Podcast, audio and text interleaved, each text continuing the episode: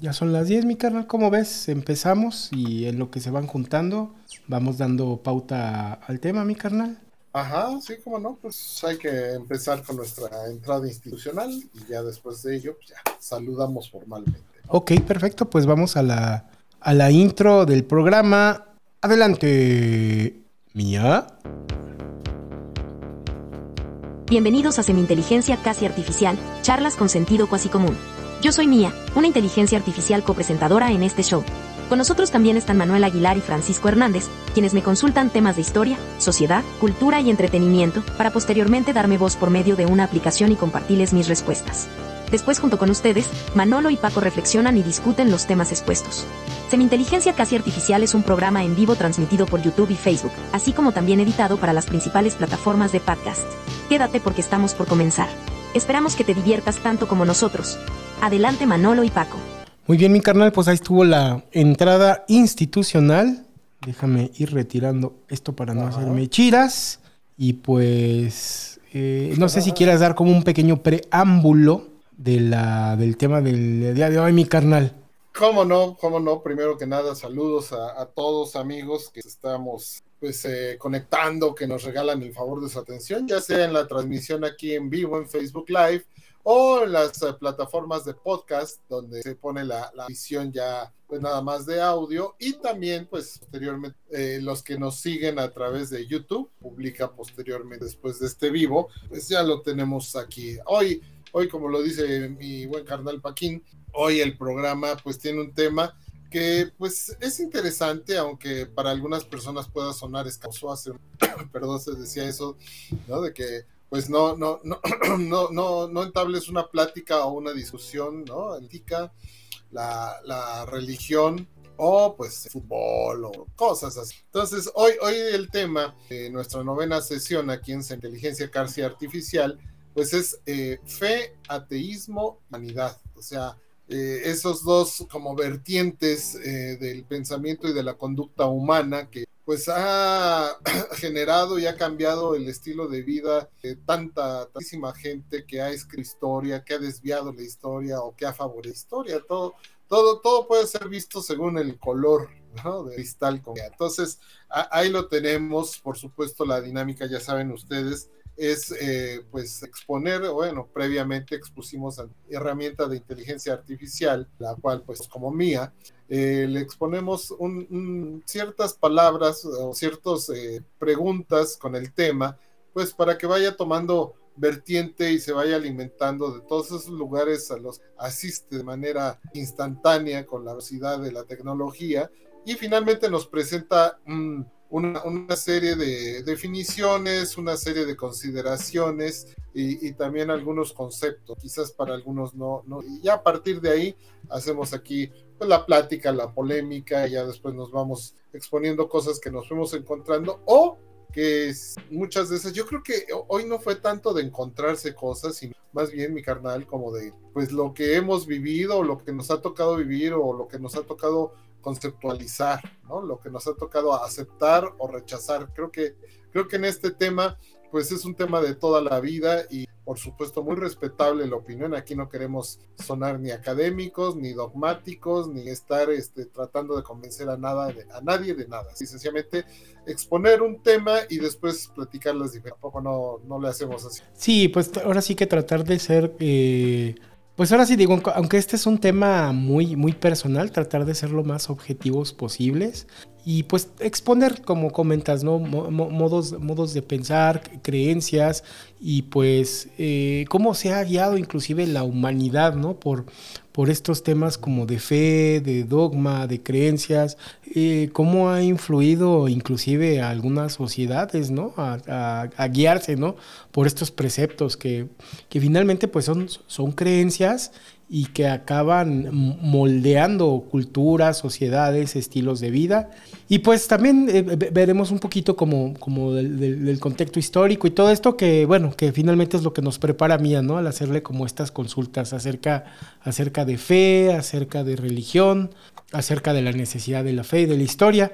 Pero, eh, bueno, pues si quieren, primero pasamos a, este, al, pequeño como ensayo que, que, nos hace Mía al hacerle estos cuestionamientos y a partir de ahí detonamos la, la, plática y la polémica y con mucho gusto también los escuchamos a, quienes se van integrando a la plática con sus perspectivas, experiencias personales y opiniones para poder eh, discutirlas aquí en conjunto. Finalmente, creo que más allá del contenido que preparamos, eh, este, este programa se enriquece muchísimo de las, de las opiniones de los que nos están escuchando. Entonces, eh, no sé, mi carnal, ¿estás, de acuerdo que vayamos a la, a la capsulita de mía y ya regresamos a darle con todo a la, vamos, a la discusión? Vamos a la, a la información y a la perspectiva que, que, nos ofrece. A raíz de eso, pues ya entra, entra todo el tema y vamos a... Adelante, por favor, adelante, mía. Adelante. Un segundito. Ahora sí, perdón. Adelante. La historia de la fe, las creencias y las religiones es un tema amplio y complejo que abarca miles de años de la propia historia universal. Desde las primeras sociedades prehistóricas hasta la actualidad, la religión ha sido una parte integral de la vida humana y ha influenciado de manera significativa la cultura, la política y la economía.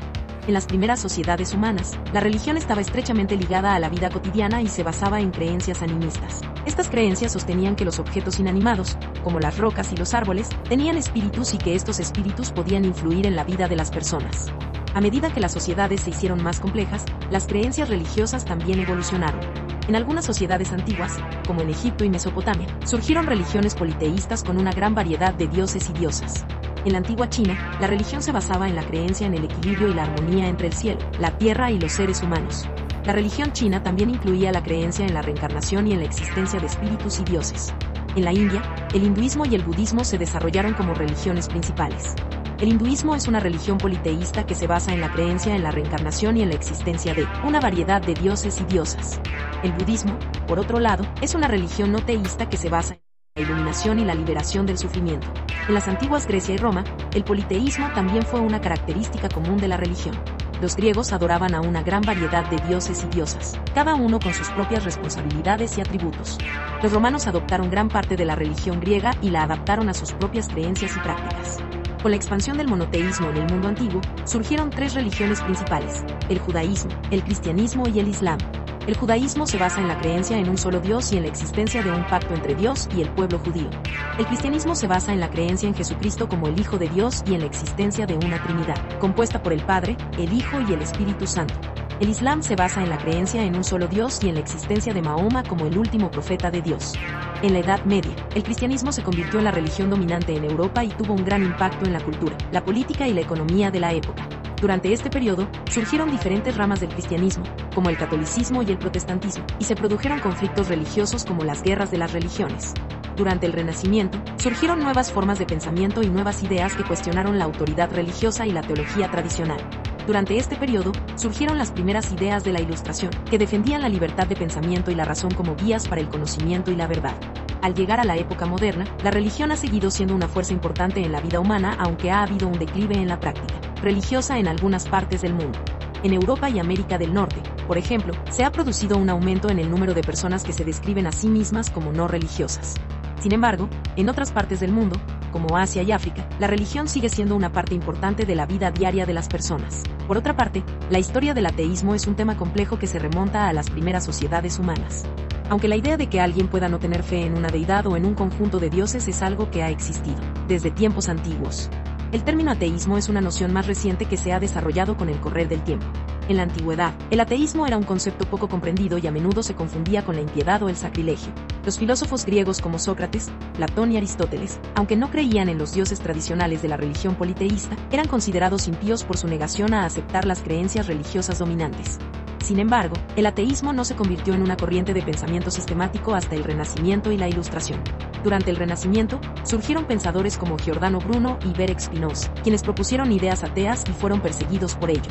Bruno fue quemado en la hoguera por la Iglesia Católica por sus creencias heréticas, mientras que Spinoza fue excomulgado por la comunidad judía.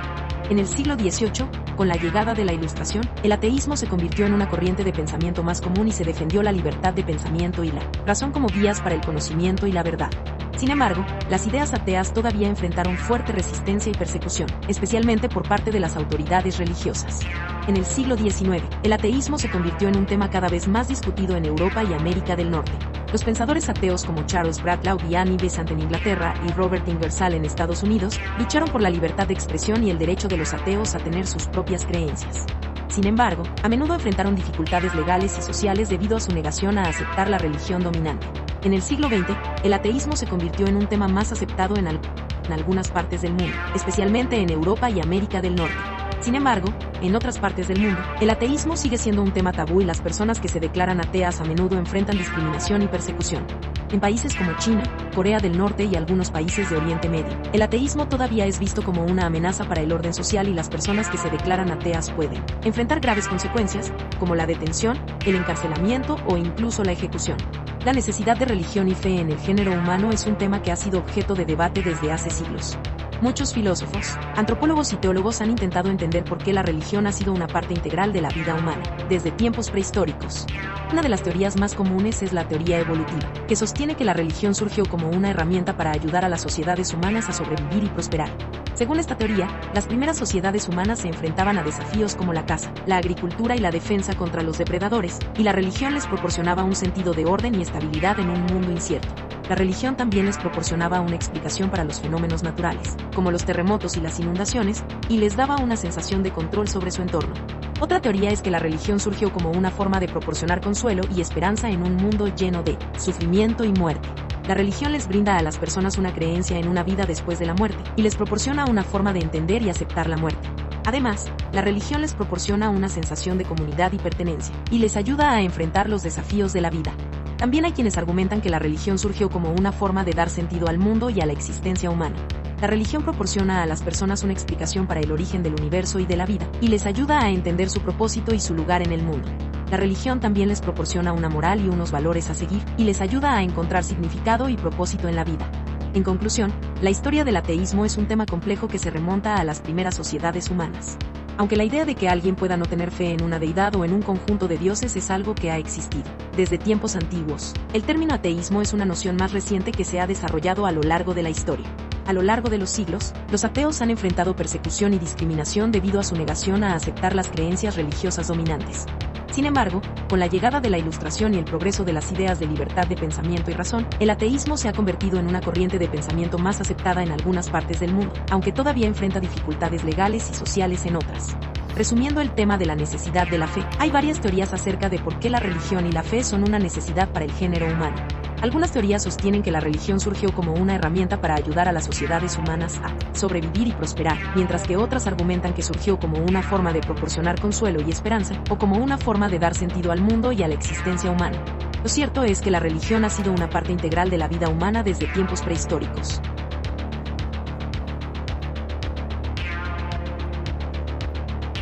Muy bien, mi carnal, pues ahí estuvo, ahí estuvo el ensayo de, de, de Mía ahí estuvo el tema y pues ahora sí, mi carnal, ¿por dónde empezamos, no? Es un tema que, tiene como muchas vertientes, eh, es un tema que puede tornarse eh, polémico, es un tema muy sensible, porque es un tema que vive pues en lo más profundo del, ser, ¿no? Y de las personas, ¿no? Y, pudiera, mm, y, bueno, es, naturalmente es un, es un tema que, polémico que, que genera a veces este, pudiera generar como escosor pudiera pensarse que es como un ataque. Entonces, este, pues bueno, vamos a tratar de, ser muy cuidadosos a este respecto para no ofender la sensibilidad de nadie, pero sí tratar de ponerla sobre la mesa un poquito, mi carnal. Eh, ¿por, qué, ¿Por qué la fe? ¿Por qué la creencia? ¿Por qué algunos creen? ¿Por qué algunos no creemos? ¿Por qué se trata de imponer? ¿Tú, qué, ¿Tú qué piensas, mi carnal? ¿Cuáles son tus opiniones al respecto de lo que, de lo que acabamos de ver y lo que nos comenta Mía? Bueno, fíjate que estas son pues tanto conceptos como conductas humanas naturales, bien, bien estuvo expuesto que desde los inicios de la, de la humanidad, pues al no encontrar una explicación lógica, sobre todo los fenómenos, ¿no? Los fenómenos naturales, vamos a ir por ahí, pues eh, el hombre aspiraba a darle una razón, una explicación. Hay un chorro de teorías. Esto eh, no, no todo está documentado. Casi eh, las cuestiones arqueológicas más antiguas, pues se basan, ¿no? En, pues, ya ves que, o en las pinturas que se encuentran en, en las rupestres, ¿no? En las, las, cuevas, las pinturas rupestres, o los, los objetos tallados, ¿no? Tallados por los más antiguos. Una, una deidad, eh, o, o se le da, nace ese concepto de deidad nada más, yo, yo, yo esta vez, pues, muy a propósito, no, no quise verme así tan académico o meterme a tanto, estarle buscando tanta de, eh, definición, sino apelar a, lo que uno ha vivido, ¿no? A lo que uno ha vivido, por lo cual creo, por lo cual no cree. Entonces, pues, eh, empecemos con la palabra y tratar de definirla, y a grosso modo, la fe es creer en algo de lo que no se tiene una evidencia, sobre todo una evidencia fija, ¿no? O sea, ahí por ahí empieza eh, la cosa, ¿no? Y, algo, si alguna vez alguien en la muy, muy eh, temprana eh, edad de la humanidad, como si alguien empezó a buscar ese, esa explicación y como decía mía, ¿no? La cuestión animista, ¿no? Pensar que los objetos así que no fueran seres vivos o seres que se movieran, un árbol, que es un ser vivo, pero al, un árbol, una planta, una nube, las estrellas, el sol, la luna, eh, pensar que todos esos, este, pues tenían alma por sí mismo o, significaban algo o decidían o influían en tu propia vida, más allá de lo que físicamente podías constatar, pues de ahí, de ahí empieza, ¿no? E, ese, ese concepto. Nada más voy a recordar un poquito. Me acuerdo que en la, en la primaria, no, en la secundaria, en la secundaria, ya cuando entras, que me tocó entrar a mí, no a, no una secundaria de la SEP, sino a la secundaria de la Prepa 2, de la Escuela Nacional Preparatoria de la UNAM, que tiene el bachillerato de seis años, tuvimos mis hermanas y yo. De repente me tocó un, en primer año, así, nuevecitos, recién salido de la primaria y del ambiente familiar y de, lo que es el hogar, ¿no? Un, profesor que empezó a platicar, ¿no? Creo que era de geografía, pero no sé por qué empezó a hablar de temas así como, como el dominio de región o de las regiones, y dijo, ¿saben ustedes quién es el hombre más inteligente de, toda la historia del mundo? Ya, Chihuahua, ¿cómo, ¿cómo se puede saber eso, no? Y dice, pues fue el que inventó a Dios o a los dioses, ¿no? O sea, porque antes era la fuerza del dominio del más fuerte, o sea, como animales todavía irracionales, pues siempre el dominio del más fuerte, pero de repente alguien que quizás físicamente no era tan apto, pero era bien abusado y se fijaba en los naturales y dijo, bueno, pues, ¿qué creen?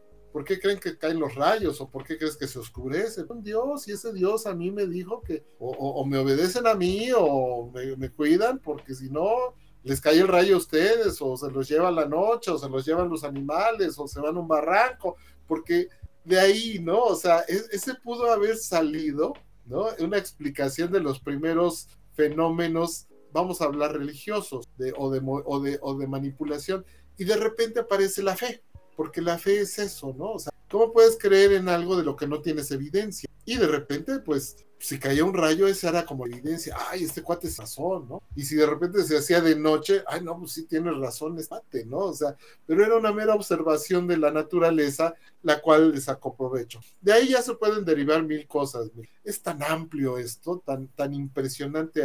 Es, es como decir que hay un concepto de fe, un concepto de religión, un concepto de, de Dios o un concepto de, de ateísmo por cada ser humano que ha existido. Entonces imagínate lo impresionantemente vasto que es esto. Pero el mismo progreso, el mismo progreso de la humanidad, en la cultural, en la, en la cuestión del desarrollo social, en las convivencias y sobre todo en esas relaciones de dominio y sometimiento que fueron tan importantes. ¿Por qué? Porque a través de ellas se logra el poder, ¿no? El poder dominar a un cierto número de personas, someterlas y sobre todo si no las puedes someter físicamente, pues las puedes someter a través de esa cuestión que puede ser psicológica, que puede ser eh, eh, también de, una situación de infundir el temor, pero hay de la otra parte, cuántas cosas que también inspira la fe han, han, han ayudado a otro tipo de desarrollo. O sea, no quiero decir que tener fe esté mal o esté totalmente bien. No, ha habido cosas a favor y en contra, y ya después vino la religión, porque como tal, ¿no? O sea, la, la religión es quizás esa lucha más fuerte por el poder o por, por hacer comunidades, pero comunidades que pueden surgir con un, un eh, objetivo muy noble, por ejemplo, eh, llevar la vida de, de, un pueblo por el mejor cauce y para, por el bien común, o puede ser al revés, ¿no? Ese sometimiento o esa manipulación, pues nada más para favorecer a algunos, para darle privilegio a algunos, o para que algunos tengan el poder sobre. Entonces, bueno, por ahí es como el primer escarceo que, al, que yo me enfrento, pero sí, sí me hace pensar en esos inicios de la humanidad, donde era tan, pues, donde no había nada de explicación, realmente toda la cuestión científica se vino como después de, a partir del Renacimiento y, y, esas situaciones históricas, ¿no? Donde vino otro tipo de desarrollo, pero pues mientras tenías que eh, someterte a lo que era la, pues lo, vamos a decir, a lo que nos decían que era la voluntad, más o menos así yo lo veo como el nacimiento de estas vertientes que después, uff, es, imagínate seguirle el camino a todas estas eh, vertientes que se dieron, no, no, simple y sencillamente imposible. Así yo lo veo como el nacimiento muy burdamente o muy primitivamente de lo que se le puede llamar fe, de lo que se le puede llamar religión y otro concepto que más al rato quiero retomar, que es muy diferente, que es la espíritu. Sí, de, hecho, eh, digo, eh, tratando de complementar un poquito estas ideas de, que nos expones de, de, cómo lo entiendes y del mismo origen, pues ahora sí que de la fe y la religión, digo, dejemos, bueno, dejando ahorita como de inicio algo claro y tratando de poner un poquito en orden mis ideas. La fe finalmente acaba siendo una experiencia individual con las propias certezas y, convicciones de cada persona. Y la religión pues ya es un sistema de creencias que buscaban tanto entender el mundo y el contexto en el que se vivía como establecer reglas para vivirlas. El, otro día escuchaba yo un podcast de... Es un, es un periodista, se llama, y es economista también, se llama Macario Esquetino, no sé si lo conozcas, mi canal, este, tiene, tiene un podcast ahí muy interesante, y explicaba el por qué los judíos no comen cerdo. Entonces, eh, es, un, es un dogma de, de, la fe, ¿no? Del judaísmo, ¿no? No debes de comer cerdo porque es un animal impío, etcétera, etcétera. Pero la verdadera razón es que, pues, el entorno en el que vivía el pueblo judío en, en aquellos años, y bueno, todavía, pues es un entorno árido. Y el cerdo es un animal que demanda muchísima agua, muchísima comida. Entonces, el tener un cerdo o el criar un cerdo era algo completamente prohibitivo que hacía uso de recursos escasos y que no y que no, no, no, les daba, ahora sí que no, no, salía el negocio, ¿no? De mantener un cerdo era, el costo era altísimo y el, y el profit era muy bajo. Entonces, eh, primero es una regla, ¿no? No se puede, no se puede tener cerdos, ¿no? Porque es prohibitivo, porque estamos recursos, gastando recursos que no tenemos. Y con el paso del tiempo se va incorporando dentro de este estilo de vida, durante, dentro de estos dogmas religiosos, y acaba siendo un, un, un, dogma de fe, ¿no? Una, una regla, una regla divina, ¿no? El cerdo es una cosa horrible y no la puedes tener. Y pues ese es finalmente eh, creo que un, un, ejemplo muy, muy claro de cómo estas formas de entender el mundo y cómo regular las interacciones con el mundo acaban incorporándose, incorporándose en dogmas y en estos, en estos sistemas religiosos, ¿no? Eh, tenemos ya, ya varios eh, comentarios por ahí, mi carnal. Uh -huh. eh, y saludos. Sí, vamos a, a, darle curso. Bueno, nos saluda mi hermana Cine. Hola, hermana, ya te había saludado. Ella dice: Yo le voy al toro. hace relación a, al tema, ¿no? De que decían que no se debe de discutir ni de toros, ¿no? Ah, Lo que comentaban. Este... Sí, sí, es cierto. Yo, yo por... no entendía ese comentario de Chimení. Yo le voy a. Ah, pues sí, yo también, mano, pero siempre pierden 6-0 o 7-0 en las corridas de toros. 7-0 sí, pues... cuando hay un toro de regalo, mano. Muy de vez en cuando, muy de vez en cuando quedan. De todos modos, eh, si, si, un torito llega a echarse a un, a un, a un torero, de todos modos le dan crank. Sí, Entonces, no, pobres toritos. Sí, estaría más padre el coliseo romano, ¿no? Bueno, Así pero con, es otro tema. Con chingazos, con gladiadores y así. Bueno, este es otro tema. Muy bien, eh, nos saluda a mi tía Olguita, que como siempre nos está acompañando. Muchas gracias. Este, otro comentario de, de, de cine Dice, ¿cuál es su religión favorita, amigos? La mía es la de los aztecas porque tu perrito te tiene que acompañar en tu viaje al otro mundo. Ah, pues sí, es muy bonito, ¿no? Que, que tu perrito te acompaña, ¿no? Por, por mi clan. Ándale. Luego ya también se reporta aquí nuestro querido Toñín, mi hermano Toño. Dice buenas noches. Hola, buenas noches. Dice, la fe es la certeza de lo que se espera con la convicción de lo que no se ve. Así lo define San Pablo y luego pone la cita bíblica Hebreos 11.1. Hebreos, pues ahí, ahí se puede buscar esa, esa referencia. Muchas gracias, hermano, por colaboración. Muy bien. luego hay otro, otro comentario ahí. Sí, sí, sí, dale, mi carnal, dale, dale. Ah, bueno, hay, uno es de, es de Chomani, otra vez Chomani nos pone, dice, yo hice un mix de creencias y de fe. Eso me ayuda mucho en mi vida diaria y le agradezco desde verso hasta mi Madre Divina y me gusta creer que a todos mis seres queridos los volveré a ver alguna vez. Mi lógica dice que no es cierto que en cuanto morimos desaparecimos y ya. Pero me gusta más la otra historia y me agarra de ella, solo se los compartía. Pues es que fíjate que ahí le da al clavo en uno de los muchos temas, ¿no? Y que también se expuso en la cápsula de Mía.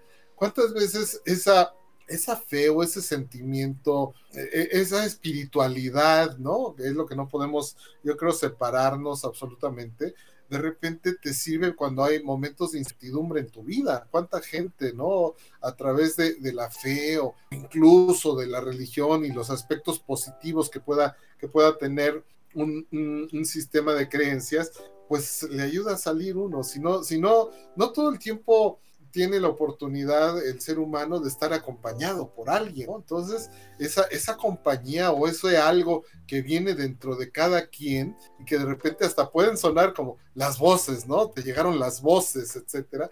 Pues es una especie de interpretación, quizás un poder superior al cual le tienes fe, porque de repente te ayudó a tener consuelo, de repente te iluminó la cabeza con una idea para resolver un problema, o te inspiró para una para compartir a lo mejor algo que puede convertirse en arte, en fin, e, eso, eso está, está padre y luchamos como seres racionales o bueno, una, una cierto sector de la lucha entre su racionalidad y, lo que descubre, lo que ves con tus sentidos, lo, que, de lo que tienes, eh, eh, lo que puedes constatar. Y lo otro, es esa otra parte, ¿no? De tu mente o de tu espíritu, sobre todo yo creo que es esa parte del espíritu donde percibes algo, no tienes cómo comprobarlo, no, no, no, no tienes cómo palparlo, simple y sencillamente dices, bueno, pues ahí tengo fe, o sea, creo que me va a ir bien, o, o también cuando le deseas el bien a alguien más pero también le puede desear el mal, ¿no? No, no, hay,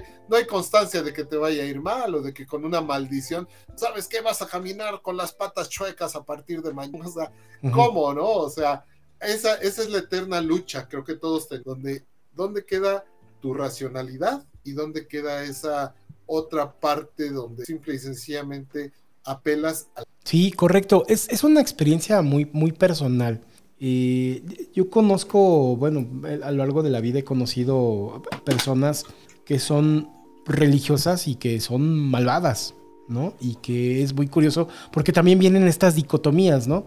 Se apegan a sistemas de creencias que todo les indica el amor al prójimo y lo que ejecutan es completamente diferente. Y he conocido personas que que, son más bien ateas y son alejadas de estos sentimientos religiosos o de espiritualidad y son personas que, que, obran, obran bien como de manera natural o por sentido común.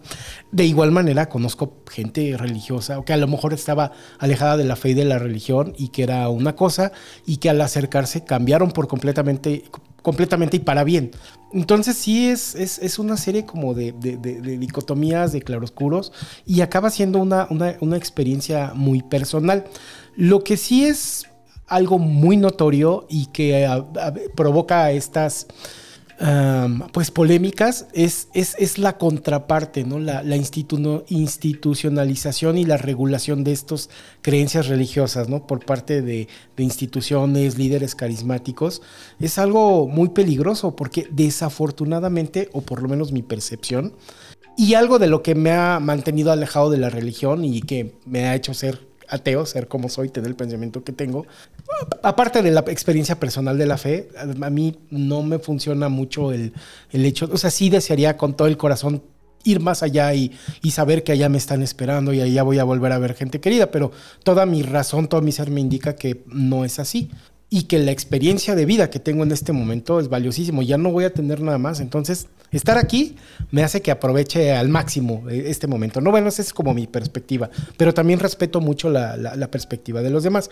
Lo que, lo, que es, lo que llama mucho la atención aquí es que independientemente de esto que debería de ser muy personal, estas instituciones, como tú lo comentabas, lo han utilizado para el poder y para la manipulación y se ha hecho mucho mal en nombre de la religión.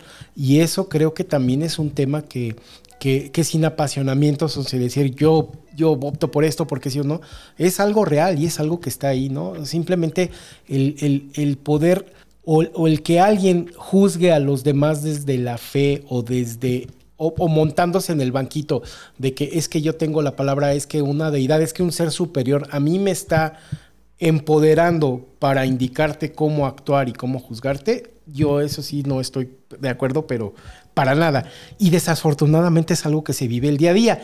Y ahí viene toda la pelea, ¿no? Es que esto, es que no, es que sí, es que hay que hacer caso al padrecito y es que la, la es que la iglesia es una, o sea, eh, Dios es, es, es, es este, es, una persona, es, la divinidad, ¿no? Pero la iglesia es una institución humana y como humana puede errar, bueno, eres o no eres o qué pasó, ¿no? Y entonces ahí es en donde viene todo este conflicto y todo eso. Entonces no sé si podamos como ir tratando de, de deshebrar, de poner como cada cosita en su lugar, mi carnal. Digo, antes de pasar al, al digo, ahora no hay top, pero hay, hay como, como frases al respecto. No sé si, si te gustaría también que pudiéramos como concluir un poquito esta parte de lo que es fe, religión y este, e instituciones religiosas. No sé si pudiéramos darle como un poquito más de sentido por ahí y pasamos a lo, a lo demás. Exacto. ya nada más, digamos, eh, así como para completar esto que dices y que, es, indisoluble el tema, ¿no? De, la fe y, la religión, ¿no? O sea, cómo la religión se aprovecha de la fe y cómo históricamente, la, pues la lucha por el poder o la conquista, porque nada más habría que poner ejemplo, ¿no? O sea, cuando los grandes imperios se fueron a extenderse, eh, vamos a decir España y que vino aquí América, y bueno, el pretexto era imponer la verdadera fe, la verdadera religión, ¿no? O sea, yo cuando lo oía y cuando estaba un poco de veras, ¿eh? Chavo, bueno, ¿y por qué no puede ser tan válida, ¿no? La religión de, de un pueblo como la del otro, ¿no? Entonces, pues e, e, ese era el gran pretexto, pero pues detrás estaba realmente la conquista de los recursos humanos, digo, de recursos naturales o la riqueza, ¿no? De, de, los países menos desarrollados y por ser un poco menos, tener menos tecnología, ya por eso también la religión era más chafa. Nada más voy a cerrar antes de pasar a nuestros temas, ya esta presentación que tenemos, ¿no? Me recuerda muchísimo un capítulo de Los Simpson en la vida. Ah, ok, ahí te perdimos un poquito, mi carnal. Ya no escuchamos su capítulo de Los Simpson. Hola, hola. Hola. Bueno, creo que lo perdimos ahí un poquito. Ahorita, en lo que eh, se conecta este mi carnal, eh, déjenme revisar aquí. Mm, mm, mm. Déjenme ver si puedo hacer el contacto por vía telefónica. Un segundito, por favor. No me tardo nada. Uh Salió. A ver, oh, ya se desconectó. Ahorita a ver si se vuelve a conectar. Si no, lo intentamos vía telefónica. Den un segundito. Ahorita lo resolvemos. Estas son las complejidades de la parte del programa en vivo. Y a ver, creo que ya estoy aquí. Soy la Roadcaster. Denme un segundito. Estoy por marcarle por teléfono. A ver si ahorita lo podemos escuchar. Ustedes disculpen amigos, esto está en vivo. Estoy tratando de contactarlo. Ah, miren, creo que ya se conectó por acá más bien. Ya andamos acá de regreso, mi carnal. Sí, mi carnal, ahí, se, desconectó poquito. Estaba tratando de conectarte por teléfono, pero ya quedó. Nos estabas platicando de, de un tema, de, los, de, un, episodio de Los ah, Simpsons.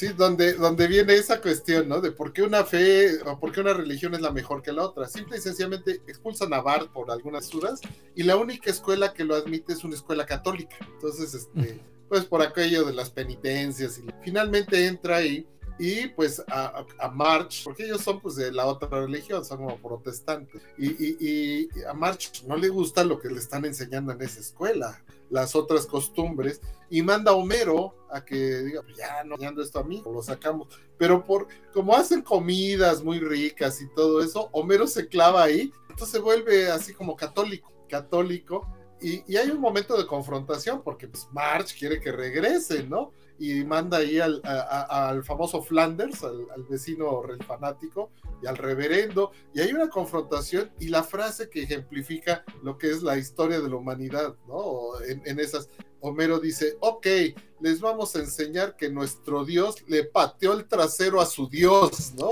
Y, y Bart dice, oye, pues sí es el mismo Dios, ¿no? O sea, no jodas. Entonces, eso, esas son son cosas, o sea, la humanidad ha derivado a través de, te digo, de ese sistema de creencias y de aprovecharse de la fe de la gente para esas luchas de poder tan fuertes. Pero bueno, nos, nos encontramos, ahí sí lo, buscamos y lo traíamos dentro de mi carnal. Estas, eh, vamos a hacer esta presentación o vamos a compartir, que son eh, una serie de frases que llevan a la reflexión o que, o que definen posturas a lo largo, que han definido posturas a lo largo del tiempo Aquí no, no es precisamente un top como le hacemos, pero son cada una de ellas, pues nos va a ayudar a, que este programa quizás no sea tan largo como otros, pero este sí nos ayuda a reflexionar. Entonces, late si quieres, pon la primera, yo la leo y ya tú me dices qué vas, eh, qué opinas. Ok, entonces. ¿Qué te llama la atención de, de, esta frase? Sí, claro que sí. Entonces vamos con la primer como, como frase y aquí está. Bueno, dice, es un mito extraño que los ateos no tienen nada por vivir. Es lo contrario, no tenemos nada por qué morir, tenemos todo por qué vivir. Esta, esta frase, y bueno, las desarrollas, la, expuso Ricky Gervais, bueno, Ricky Den Gervais, que es un actor comediante británico, que lo invitan mucho a premiaciones, ¿no? Así como conductor, como si fuera conductor del Oscar, no un día fuera a aparecer ahí. Creo que porque es muy polémico con este tipo de cosas y de repente suelta sus teperadas y todo, pero es un tipo que creo que es muy, muy agudo y muy puntiagudo y tú dinos qué, qué, piensas al respecto de esto. Pues es, es, un poquito, refleja lo que les comentaba ¿no? en un inicio, que e, esta, esta no fe o esta forma de vivir sin, sin, sin fe en, en, un más allá o en, o en esta como trascendencia, no, no, quiere decir, es chistoso porque en, algunas discusiones he visto, ¿no? Que, al, ateísmo se le ve como, pues bueno, ¿cómo puedes vivir, ¿no? Sin esperanza, sin, sin algo, sin, entender que hay algo superior o, con esa promesa, ¿no? Pues al contrario, creo que el, el, tener o el, o el estar consciente de que no hay nada, se acaba. Y el vivir así te hace aferrarte aún más a, hacer que tu vida sea una experiencia rica y valiosa porque ya no tienes una segunda oportunidad, ya no tienes redención. Entonces, sí te obliga, te obliga a, tratar de, vivir cada momento, tratar de, ser feliz, tratar de arreglar lo que está mal con, con, con, otras personas, con las personas que quieres, si tienes conflicto, tratar de solucionarlos para tratar de, vivir una vida mucho más plena porque no hay más. Entonces eso es a lo que se refiere en esta frase Ricky, ¿no? Eh, se, refiere a, tratar como de disfrutar la vida porque es lo único que tienes y es lo más valioso que tienes y después de allá no hay más. Entonces, este, sí, yo, yo concuerdo completamente con esta, con esta noción de, vida, pues. Y, mira, a lo largo del tiempo sobre todo en, las religiones que, proponen un paraíso más allá, ¿no? Que específicamente la religión, bueno, todas las cristianas y, la derivación, ya después las, ramas como la católica, y que también, digo, han contribuido de algún modo o, ha, se ha hecho estratégico para situaciones de manipulación, porque sobre todo a las grandes masas dice, no, mira, tú no importa que ahorita seas pobrecito, no sea, no, no, importa que ahorita, pues no, o sea, lo que, lo que te caiga, pues eh, ayúdale a la iglesia, porque eso te va a dar la vida eterna. Y ahí es donde va a estar bien chido, y ahí no hay ricos ni pobres, y ahí va. ahí va a estar a toda madre, ¿no? Ahí, ahí, ahí va. Entonces, ¿cuántas veces, y por siglos de los siglos y hasta la actualidad, pues se sigue aprovechando? Digo, es donde se desvirtúa un, un sistema de creencias, ¿no? O un sistema de fe o, o, los conceptos de la vida que pueda tener cada uno.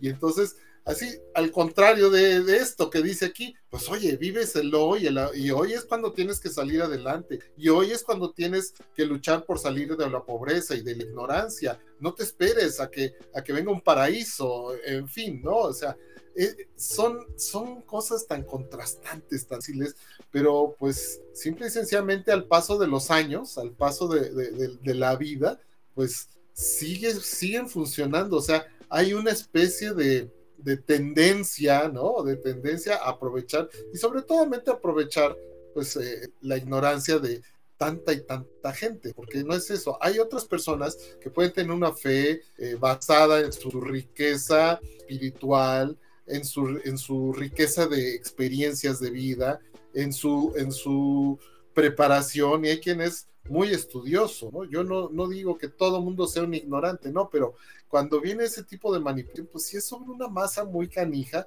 para tenerla controlada y para tener el control, pues puede ser desde eh, ideología o control eh, económico, como pues, tantos siglos la iglesia eh, era parte de los gobiernos, ¿no? Eh, estaba, estaba tan ligada, poco a poco se ha ido separando ese poder, entre comillas, porque por debajo del agua, pues se siguen tomando de la mano, ¿no? Entonces, sí, sí es singular eh, esta, esta reflexión, ¿no? De vivir el hoy, el ahora, porque ya no hay más, ya no hay más, no hay nadie que te, no hay nadie que te asegure o que te pudiera decir, y carnal, sí está bien chido, hay que regresar, ¿no? O, si vale la pena. Digo, se presta para mil otras cosas. Pues. Yo, yo, yo me, me encanta un, un, chiste, un chiste del tema beisbolero, donde son dos compadres que les gusta mucho el béisbol, mucho, pero también les gusta platicar de otras cosas y dice, oiga, compadre, ¿habrá vida después de la vida? Y pues quién sabe, compadre, vamos a hacer esto, un pacto. Este,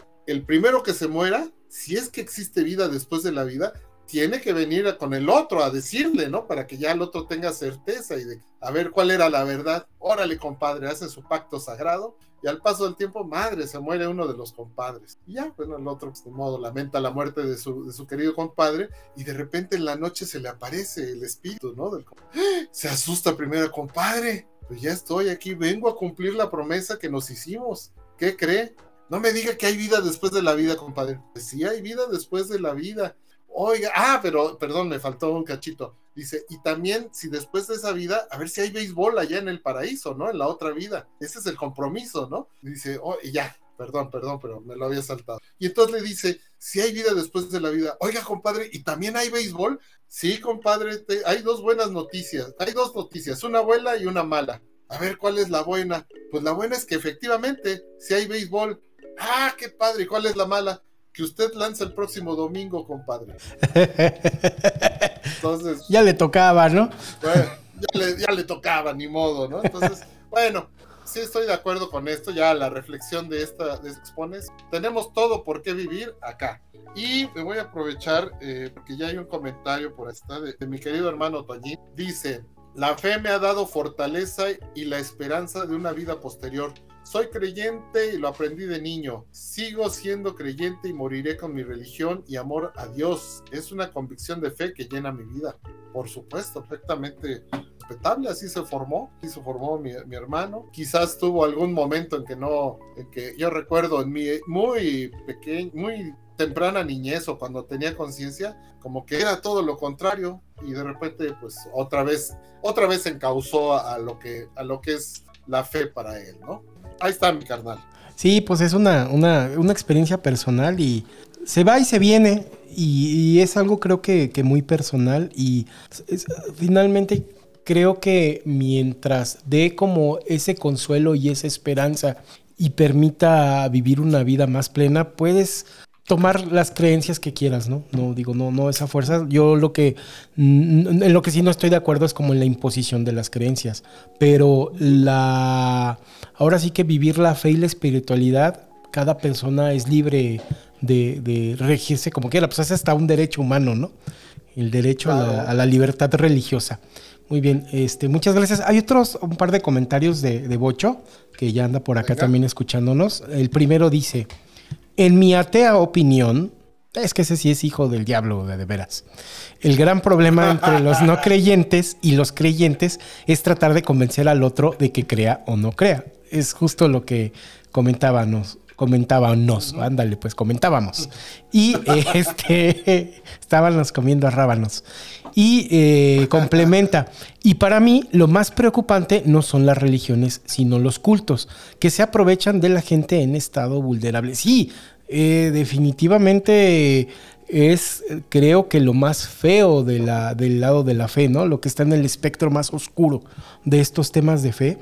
Justamente esta, estas personas que, que abusan de la vulnerabilidad de las personas eh, las aíslan, las llevan a, a lugares súper oscuros y acaban explotándolos y acaban separando familias, acaban este, acabando con la salud física y psicológica de la gente. Y eso debería estar súper penadísimo. Desafortunadamente, creo que no hay una legislación eh, lo suficientemente eh, mm, fuerte como para poder regular este tipo de manipulaciones, ¿no? Y ah, mira, hay otro comentario de, de- de- de cine de eh, mi hermana que dice, ya hay un montón de religiones, pero hay unas bien loquísimas, a mi parecer, como la luz del mundo y los cienciólogos, que además de controlar a sus seguidores, les quitan el control de su vida. Sí, es justo lo que comentábamos, ¿no? Eso- esa parte de la fe está bien peligrosa y creo que debería de, de regularse más al respecto, porque se cuelgan justamente de estos derechos de expresión religiosa y de libertad y utilizan como esas leyes que están a favor para abusar y eso es lo que está bien mal y está muy feo. ¿Qué feo hacen?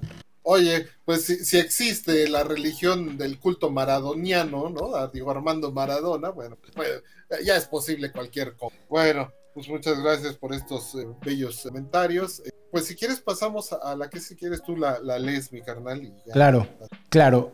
Es, dice, no creo en un Dios personalizado y jamás he negado esto. Lo único que considero religioso en mi forma de pensar es la admiración por el universo, hasta donde la ciencia ha logrado explicarlo. No puedo creer que Dios juegue a los dados con el cosmos. Albert Einstein, nacido en 1879, murió en 1955, físico alemán de origen judío. Pues creo que no necesita presentación. Einstein creo que es el científico más famoso del mundo. Y esta, cu- es- cuando estábamos platicando en la preparación del tema, mi carnal te comentaba que esta frase en específico, sobre todo la última, ¿no? Que dice, no puedo creer que Dios juegue a los dados con el cosmos, ha sido como, re- re- ha sido retomada y sacada de contexto muchas veces, ¿no? Con- de- eh, argumentando con que no, si, si Einstein, que es el gran científico, también creía en Dios y no cree que en la casualidad y todo esto. Más bien creo que la interpretación correcta es que se refiere a Dios como esa fuerza, como, o, o como a las fuerzas físicas creadoras del universo, y está, a- hablaba más bien de que no cree que sea completamente el azar, sino que todo se rige como por, por leyes, ¿no? Leyes universales que pudieran, que pueden ser descifradas por, por el método científico y la ciencia, ¿no? Creo que esa es la interpretación correcta, pero no sé si tengas un apunte más preciso tú, mi carnal, de esta, de esta frase. No, eso es, digo, es una cita clásica y bien la has interpretado. O sea, no todo es capricho de Dios, ¿no? O sea, Dios, este, de repente, como, como dicen, ¿no? O sea, ¿por qué, por qué hizo al burro como burro? ¿O por qué hizo a la gallina como gallina? Etcétera, etcétera. Hay, hay, al paso del tiempo y, estudios y la ciencia, pues se ha entendido el proceso de el proceso evolutivo. Cierto, hay un, hay un límite, y es que también es eso. Bueno, y lo que la ciencia todavía no puede explicar, ahí es donde está Dios, ¿no? O sea, ahí, y, y, y, y es el clásico argumento, ¿no? De, de, de, una persona que está bien amarrada, y como dicen, otra vez, creo que ya lo, lo, esta es una cita clásica de este programa, ¿no? O sea, recurrente. Dice, bueno, pues a, a, alguien que está un ignorante que está muy seguro de sus cosas, ¿no? O sea, no discutas con él, o sea, un estúpido, un pendejo, o ignorante, como le quieras decir, porque pues te va a bajar a su nivel y te va a ganar por experiencia. Sí, creo que más adelante viene, viene una cita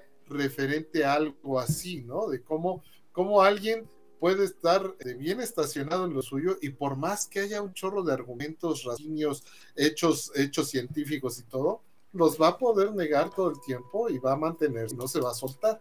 Ya no sabemos si hay se rompe esa, esa delgada línea entre la fe y el fanatismo, que también es tan ¿no? O sea, tan, tan, tan fuerte y que ha provocado tantas y tantas cosas y que ha retrasado desde mi punto de vista el progreso. Bueno, esto de, de, pues sí, una de las mentes más brillantes de, todos los tiempos y habrá a quien le pudiera parecer el diablo o habrá quien quiera sacar provecho que hasta él pensaba que había un dios. En fin, creo que, eh, vale la pena seguir progresando en estas, en estas reflexiones, salvo que tú tengas algo más en esta, en esta especie. Eh, pues nada más eh, continuar con el comentario y más bien reforzarlo, ¿no? Creo que no hay nada más peligroso que la combinación de fe y fanatismo. esa dupla mata y creo que no hay que olvidarlo. Y está más que claro, ¿no? En estas ahora sí que sectas y instituciones ¿no? de extrema derecha que, que ahorita pues vemos en, mucho en Oriente, ¿no? que están envenenando niñas y cosas así por, por temas, y, dicen, es que es un tema de fe. No, no es un tema de fe, es un tema de dogma y de un sistema de creencias que afecta a la gente. La fe, como decíamos, es un tema tuyo y como tú lo puedas interpretar, pero no estés jodiendo niñas ni estés mermando las libertades de otras personas. Ahí es en donde, donde se pone peligrosa la cosa, ¿no? O sea, en, sí misma, eh, como decíamos, la fe no es mala y es una libertad universal y a la que tienen derecho todas las personas como mejor eh, eh, sientan o, como mejor crean o, como, lo que ellos consideren que deben de tener fe y, lo que mejor sirva dentro de su vida. Pero ya agregarlas con fanatismo y empezar a imponer creencias y sistemas de vida y todo eso, eso es lo que está muy grave y, pues esas cosas matan y ha sido cosas muy feas que también han traído grandes desgracias ¿no? a la humanidad. Eh, hay, un par de. perdón, otro comentario de cine que dice: Eso es lo malo, que no hay apertura al diálogo y cada quien lucha por hacerle creer al otro lo que uno cree y eso se convierte en, guerras horribles. Sí, completamente de acuerdo. Muy bien, mi carnal. Bueno, pues mira. Sí, dale, dale. alguien que te aseguro que tenía una una fe muy grande en lo que le inculcaron, nada más por poner un ejemplo, porque hay millones pues los atentados de las Torres Gemelas. Sí. Pues, esos cuates estuvieron dispuestos a sacrificar su propia vida, ¿no? Y, sin, y, a lo mejor nunca se dieron cuenta de que estaban siendo manipulados para, para lograr otro tipo de objetivo que no tenía nada que ver con lo sagrado o con, o con la fe o con la... Bueno, pues pasamos a que sigue, carnal. Va, va, va. Ahí va, ahí va. En este caso, bueno, pues aquí, ahí está, ahí está. Eh, dice, mi verdadera religión es la bondad si la practicamos en nuestra vida, no importa si sabemos mucho o poco, o si creemos en la próxima vida o no, en Dios o en Buda.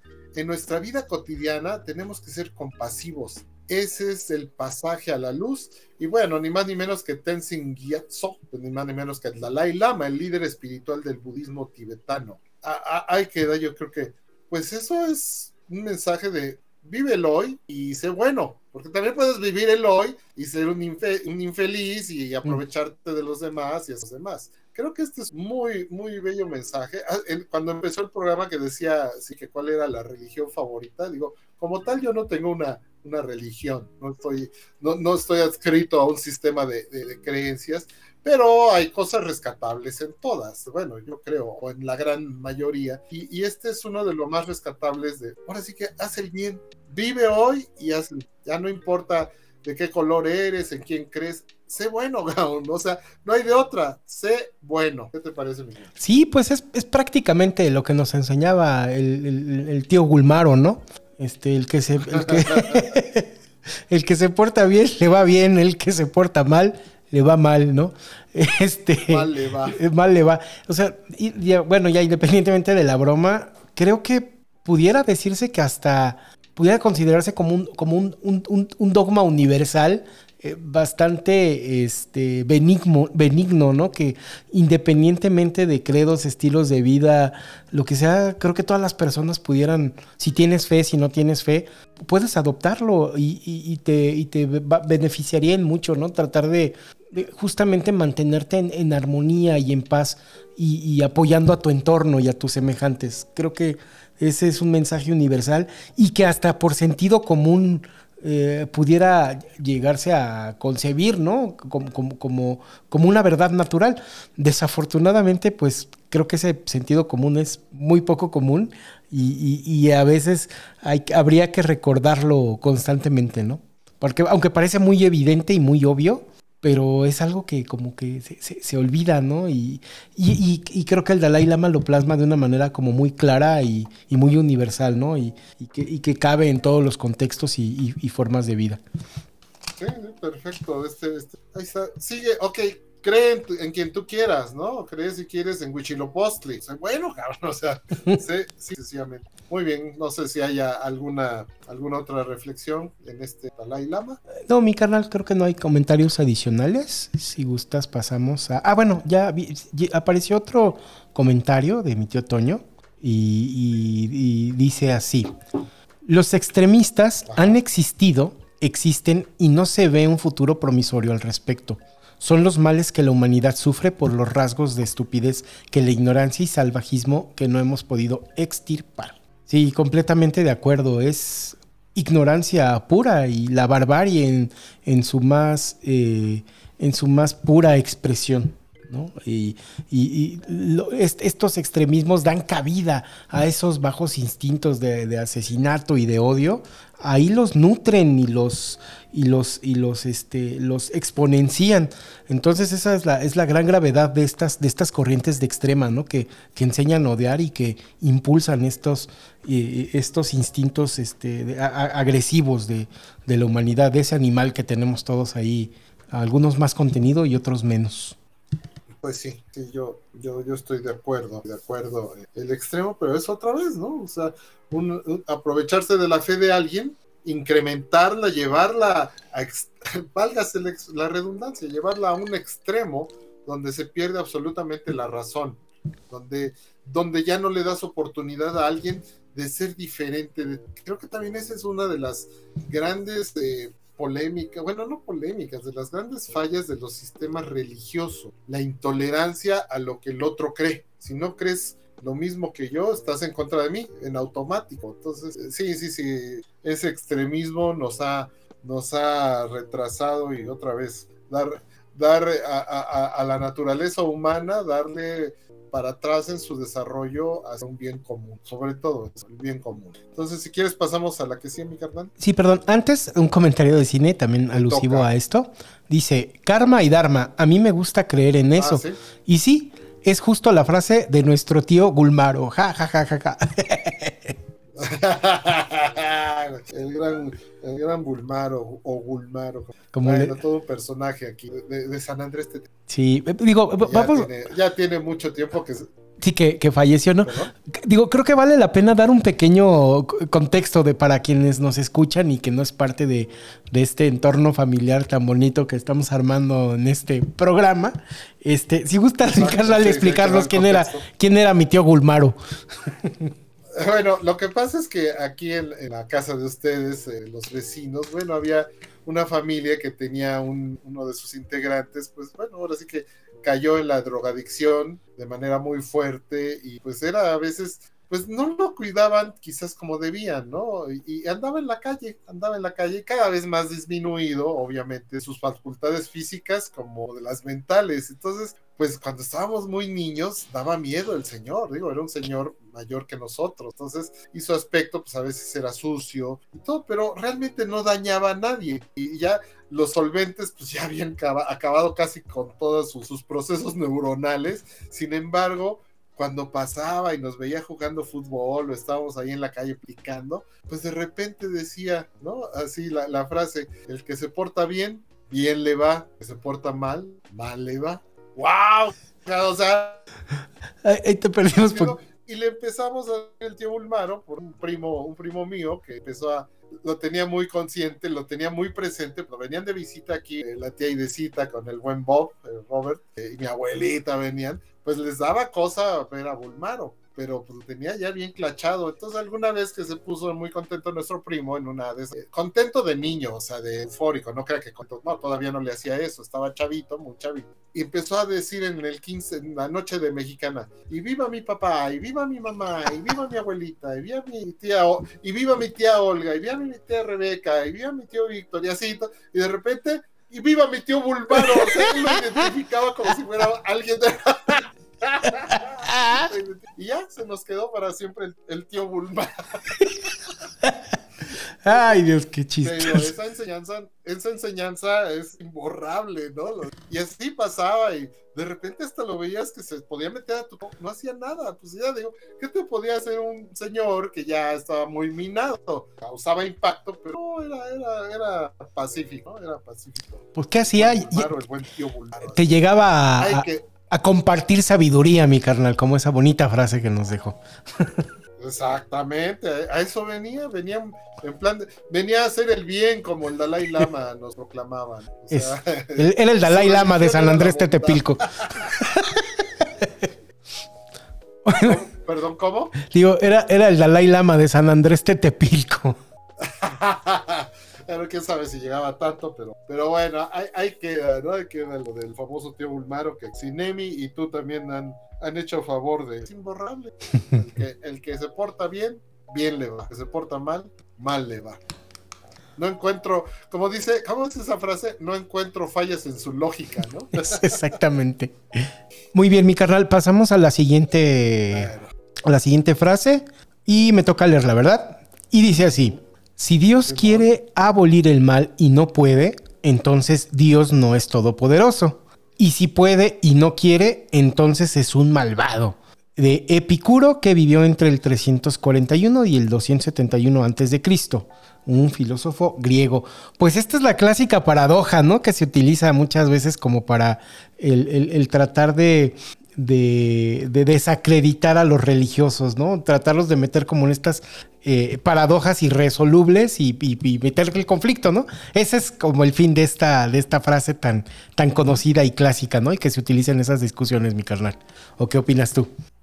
Sí, no, y, sobre todo, eh, mira, ya lo había citado eh, Mía, no tanto a Epicuro, sino a Platón, Sócrates, que en su momento eran tipos que se salían del sistema, sistema de creencias general, o del que imponía el gobierno o el rey o quien fuera. ¿no? E, e, es, de para, dice, son filósofos de, la antigüedad los que, los que dieron el camino precisamente a, este concepto tan grande de la filosofía, que como tal, por sus raíces, por su etimología, es el amor al conocimiento, ¿no? la preferencia por el conocimiento y, y la búsqueda de la verdad a través del razonamiento. O sea, el hombre dice, ok, imagínate, 341, vamos a decir que él estaba en su apogeo por ahí de, del 200, ¿no? Antes de Cristo, o sea, tuvo una vida larga, Epicuro tuvo una vida larga, pero vamos a decir que 200 años antes de, la era cristiana, eh, cuando tenía y programaba todos sus conocimientos con otros, otros muy filósofos, y, es pensar, o sea, son dos, 2200 años en que hay un pensamiento ya lógico, un pensamiento desarrollado, una inteligencia, una inteligencia evolutiva y una inteligencia, vamos a decirlo, este, para la resolución de los problemas, tanto los que son palpables como los que no son palpables. Y entre ellos está precisamente el, problema de la fe, el problema de creer en lo que no tienes modo de comprobar. ¿Y qué es lo que hacían ¿no? los filósofos a través de ese tipo de paradojas, o de preguntas que trataban ellos mismos de responder o que exponían en las plazas públicas ante otros colegas y había los debates y todo eso. De hecho, por eso se conoce el, el método socrático, ¿no? De, educación, donde a través de preguntas, ¿no? Les vas inculcando el conocimiento o les vas eh, generando la curiosidad a los alumnos de encontrar la verdad o de encontrar las explicaciones. Entonces, nada más para ubicar eso, ¿desde cuándo existe un pensamiento con una lógica o con, e, o con ese entramado de decir, bueno, ¿dónde puedo resolver o cómo puedo resolver esto? Y se ha seguido, obviamente, hasta nuestros tiempos, la filosofía también se ha desarrollado. Muchos dicen, ¿para qué sirve la filosofía? Ah, nos ayuda precisamente a, buscar eh, respuestas a nuestras preguntas más difíciles de, resolver o de entender, a los cuestionamientos o a las situaciones que te plantea la vida. Entonces, este de, Epicuro, pues sí, era, era ya tan fuerte el movimiento religioso en Grecia, que, había un modo, ¿no? De, oye, pues es que no, no puede uno creer de buenas a primeras todo lo que te dice un fulano o varios fulanos. Y de ahí surgieron este tipo de, razonamientos, estas paradojas, bien ha citado, y ahí está. Si Dios, si Dios no puede, Dios no puede ser bueno del todo, no puede ser bueno del todo, pero también no puede ser del todopoderoso, porque entonces él sería un malvado, en fin, cuántas cosas, de qué modo se puede interpretar, pero a ver, resuélvela, ¿no? Es lo que, es lo que les dijo Epicuro a todos. Bueno, a ver, ese, ese Dios que si es tan bueno y si es todopoderoso, existe el mal. Simple. Sí, yo, yo creo que son ejercicios de pensamiento bien interesantes que buscaban a tratar como de entrenar a ese interlocutor a no pensar en absolutos, ¿no? O sea, evidentemente es una paradoja sin solución pero te ayuda a ejercer ese pensamiento crítico y no en absolutos y ver en matiz, eh, ver en matices no y no tragarte todo lo que te todo lo que te dice el entorno, el exterior, la ley, el, los, religiosos, los sacerdotes en ese momento, no sacerdotisas, no de los diferentes templos, no, sino tratar de, de, formarte un criterio. Entonces creo que eso es lo valioso de este tipo como de, de paradojas justamente eh, que, que, buscan eso, ¿no? De, de, de, despertar esa, esas, esas, esas, esas formas de, pensamiento crítico que pues si ahorita se necesitan mucho, imagínate en esa época, mi carnal, la, la, la, la, ahora sí que la, las capacidades y el conocimiento, pues de la gente que lo rodeaba, yo creo que eran bastante frustrantes, ¿no? Y pues sí, buscaba como despertar al, pueblo o a la gente que lo rodeaba, a sus alumnos, a que este, pudieran eh, pensar por sí mismos, ¿no? Y no, no tragarse cualquier cosa. Hay un, antes de pasar a la siguiente, mi canal, perdón, un comentario aquí de cine que me dio mucha risa. Sí, justamente. Que dice. Está bueno. Es que la mayoría de los dioses nos amenazan muy feo, la verdad. Sí, pues sí. ¿A quién, ¿A quién le gusta que le digan que te van a estar picando el trasero todo el tiempo con un tridente en el infierno, güey? No, no, a nadie le gusta eso, no manches. Entonces, sí, ¿no? Pues es que es eso también, ¿no? El, el hecho de aprovecharse de la fe es este inculcar el miedo. Y el miedo, pues es también sinónimo de timiento, ¿no? Ya asusta a la gente de que si se porta mal o si no cree en tal Dios o en tal otro, se va a ir al infierno y ya, ya, la, ya te la llevaste de tu lado, ya ganaste un, un, eh, un, alma más, vamos a decirlo, ¿no? En fin. Pero no por convencimiento de fe, sino por, sino por miedo, ¿no? Pero bueno, ya, ese es... este... Sí, porque le, le sacate a uno al castigo divino, enseñan así, así se han dominado tantas y tantas sociedades. Correcto, mi carnal. Pasamos a la siguiente, si nos hace el favor de, de, de leernosla. ¿Cómo no? Dice, estoy en contra de la religión porque nos enseña a estar satisfechos con el no entendimiento del mundo. Esta, esta frase la acuñó el científico británico Clinton Richard Dawkins, eh, que todavía es, de nuestros tiempos, nacido en 1941, es un que ya rebasa los 80 años de edad. Pero ahí me parece que este concepto es muy valioso, Mika. Sí, sí, él es, él es pues prácticamente como el apóstol moderno del ateísmo. Él, él es muy, muy, muy crítico de la religión. Eh, sus obras, sus conferencias sí son de confrontación directa a toda la parte religiosa. Y, y lo hace desde esa perspectiva porque eh, él siempre ha pensado que porque siempre es que siempre se ha tomado mucho la religión. No, es que son, temas de, religión, tú respetas. Bueno, porque yo voy a respetar tus creencias si tú no respetas las mías, ¿no? Entonces, por eso pone estas premisas que de entrada suenan como muy, muy agresivas, pero de igual manera llevan a la reflexión, ¿no? ¿Qué tanto, qué tanto no, no ataca la fe, ataca la religión. Estamos hablando, como tratando de deshebrar un poquito la frase, está deshebrando el concepto de religión, ¿no? Que te dicen, usted no, prácticamente está diciendo, usted no pregunte, cabrón, usted crea y si pregunta se va también al infierno, ¿no? Y es la inconformidad que denota en esta frase, ¿no? Que eh, estos sistemas religiosos, eh, buscan esa sumisión, sumisión inclusive del pensamiento, que inclusive a veces hasta condenan estas, esta, el, poderse cuestionar o, replantearse estos, estos sistemas de fe. Y pues es lo que ataca diferente y es algo real y, y, actual. Y creo que sí se invita a la... Si bien, como decíamos, no hay que diferenciar la fe es independiente, cada quien tiene derecho a creer lo que quiera, pero sí lo que no hay derecho es esta imposición a no cuestionarte y a dejar de a, dejarte guiar por lo que te digan otros o por unas reglas que alguien más escribió, ¿no? Sí, exactamente lo que decíamos hace rato, ¿no? O sea, tú aquí no, no, no, avances, no progreses, no ¿para qué quieres ser rico? Si los ricos, los ricos sufren, los ricos sufren, pero allá, allá en el reino de los cielos, pues ahí va a estar chido, ahí va a estar a toda madre, ¿no? Entonces, aquí, entonces, pues ya la gente se mantiene conformista, la gente se metida, la gente se, mantiene sin el interés de conocer o, de cuestionarse cosas ellos mismos. Tú no preguntes, bien dicho, y goodbye, ¿no? Goodbye, ahí, ahí, se queda y, y, bien, bien dicho o, bien reflexionado. Creo, creo que pues surgen ahí, hay varias vertientes y varios casos a tratar. Pero veo que llegaron ahí unos, este, unos comentarios, mi querido carnal. Sobre todo creo que son de boche. Sí. Comentarios. Sí, los, los voy poniendo en pantalla. Y bueno, si quieres verlos tú, mi carnal, yo los voy poniendo en pantalla. Los vamos. Ándale, bueno, pues rápidamente, ¿no? Lo diremos para, para en, en correspondencia a ese interés que nos ha mostrado Chico.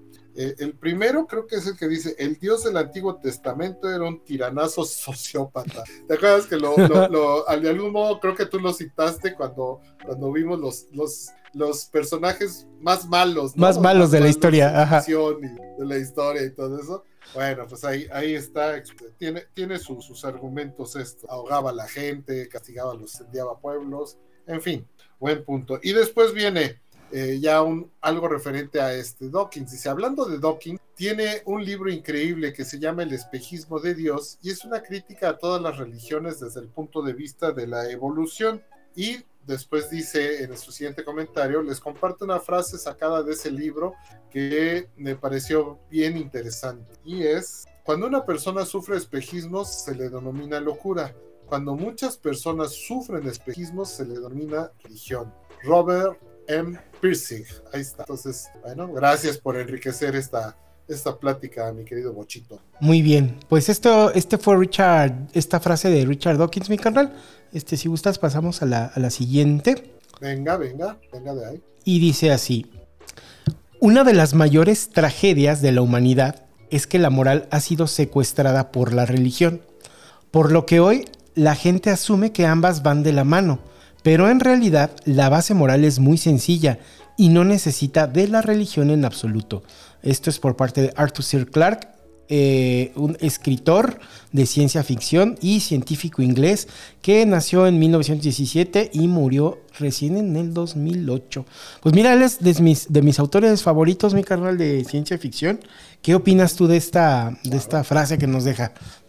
Sí, bueno, nada más para, dar un contexto o una referencia de Arthur C. Clarke, él, escribió, si no me equivoco, 2001, Odisea del Espacio, novela de donde, de donde se hizo la, gran película. Bueno, pues eh, fíjate que es cierto, ¿no? La, al tener tanta, al, progreso, bueno, al avance de los años o de los siglos y cuando las religiones fueron tomando tanto poder económico, social y sobre todo político, pues se convirtieron en las rectoras de la vida de la gente y tenían que hacerlo de lo que la iglesia te dijera fuerza, la Santa Madre Iglesia, como le llega a decir en, algunas partes, ¿no? Entonces, eh, e, eso fue precisamente, ¿qué, ¿qué, qué, concepto de decir, ¿no? Fue secuestrada por la religión, la moral, así como mucha gente es secuestrada por la religión, también la moral, es decir, si tú no te portas como yo te digo, te va a ir mal, o sea, te vamos a castigar y, y por ejemplo, esas luchas de poder tan fuerte, pero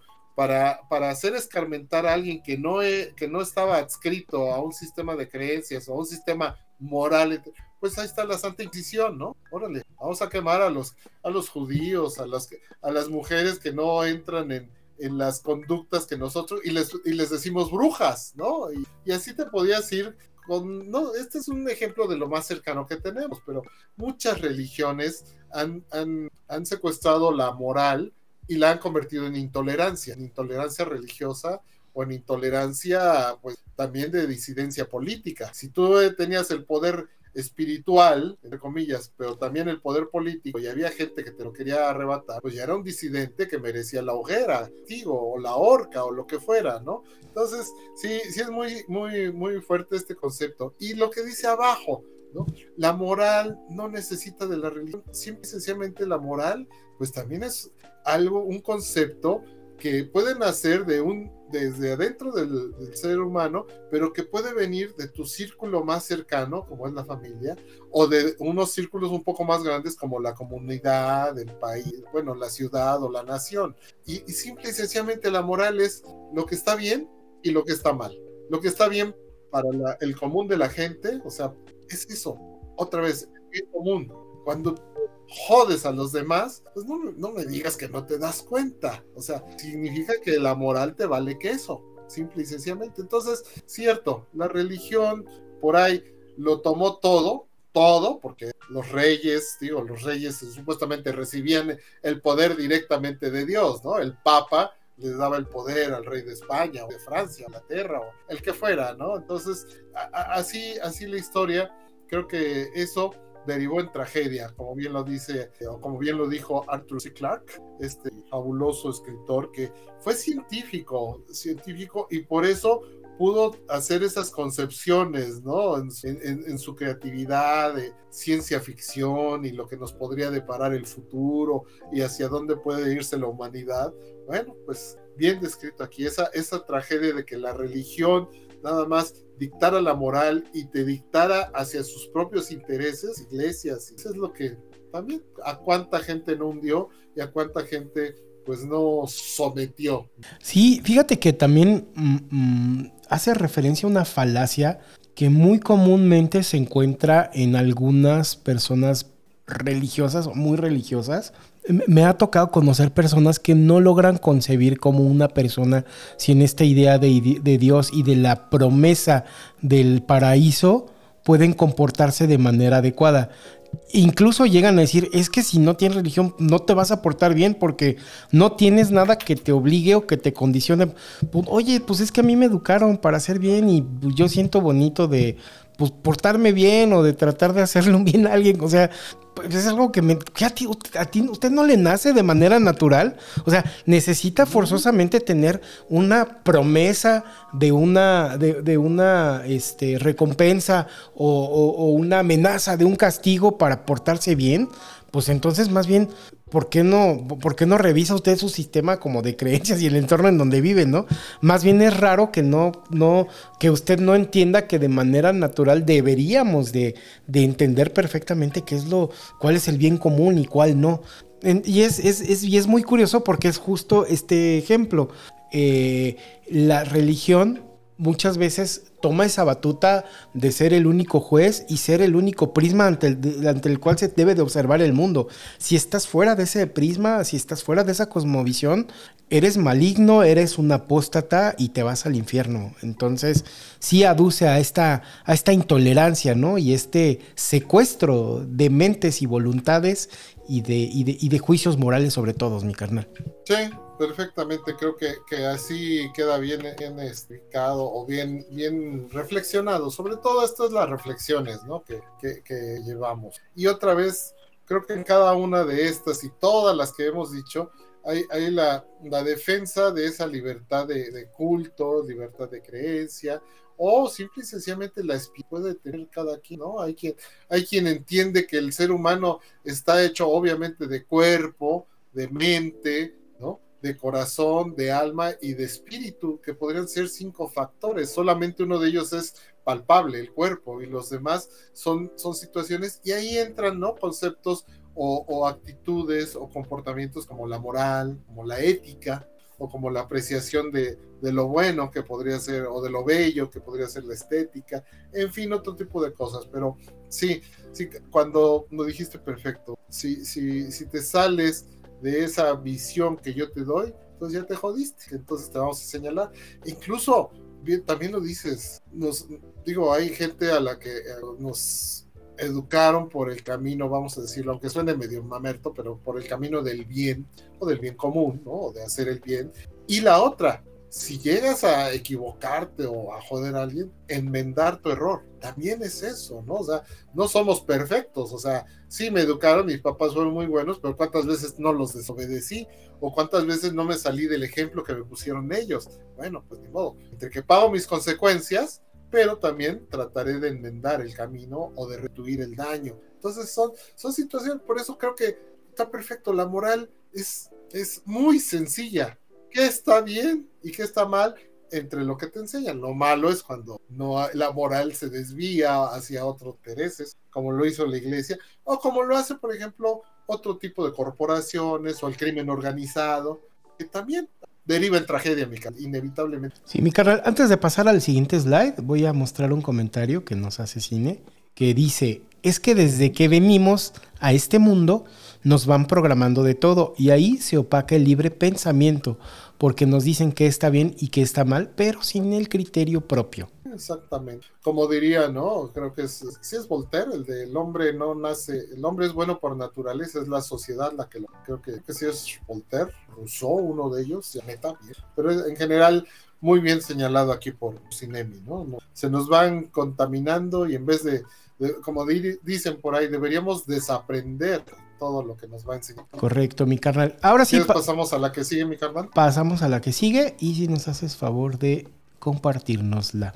Dice, la religión es considerada por la gente común verdadera, por los sabios como falsa y por los gobernantes como, útil. Esto lo dijo el filósofo romano Lucio Aneo Séneca, mejor conocido nada más como Séneca, quien eh, vivió entre el año 4, aproximadamente entre el año 4 y el año 5 ya de la era cristiana. ¿Qué, reflexionas al Pues es algo eh, pues muy, similar a, la, frase que tenemos anterior de Epicuro, ¿no? que llama justamente a reflexionar acerca del papel de la religión como un sistema para el control y que aduce justamente a que la, gente común o la gente, digamos, buena o con sentido común, la toma como verdadera porque por encima de todo eh, sobrepone muchas veces, no, pues es que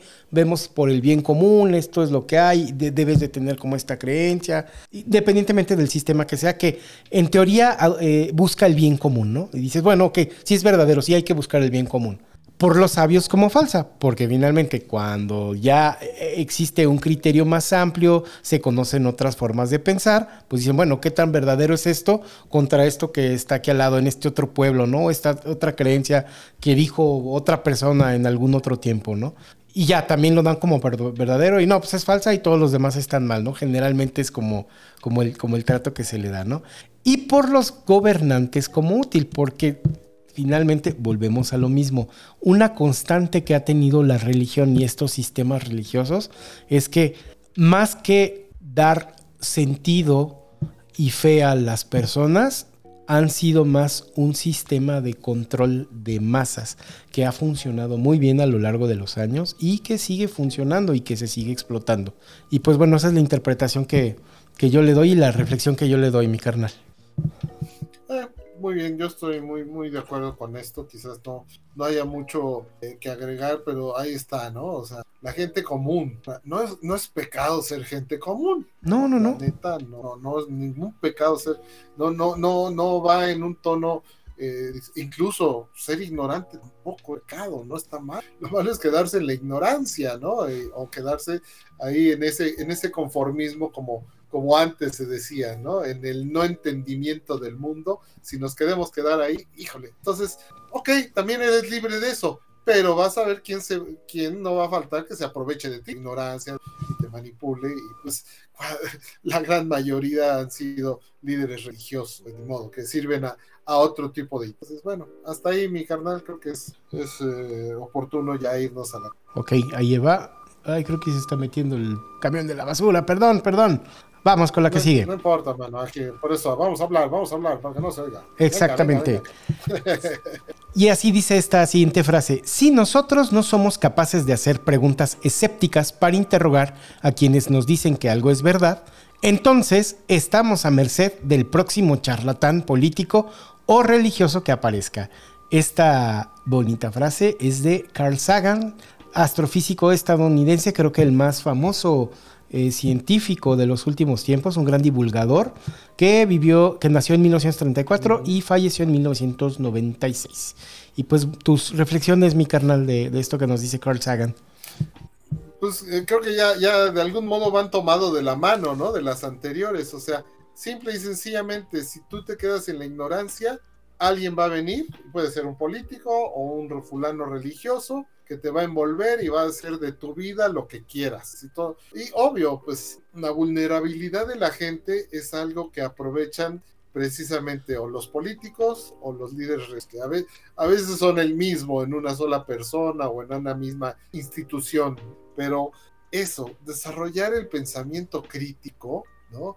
A través de la educación, a través de la reflexión, a través de la apertura en tus creencias, porque otra vez, si te vuelves intolerante y no aceptas algo, a lo mejor estás dejando pasar algo que puede ser eh, valioso, que puede ser rescatable. Yo creo igual, o sea, sí, yo estoy en contra de muchas religiones, pero ya le tienen conceptos que pueden ayudarle a uno a mejorar, a desarrollar y a buscar el bien común. Las obras de caridad, simple y sencillamente. Lo malo es que cuántas veces se manipulan, ¿no? O sea, para, para, ganar adeptos o para, o, para, o para limpiar la imagen de alguien. ¿Cuántas veces he dicho, no? Los que más, los que dan limosnas más fuertes es que a lo mejor traen pecados más fuertes o una conciencia que limpiar, una conciencia muy sucia que limpiar, en fin.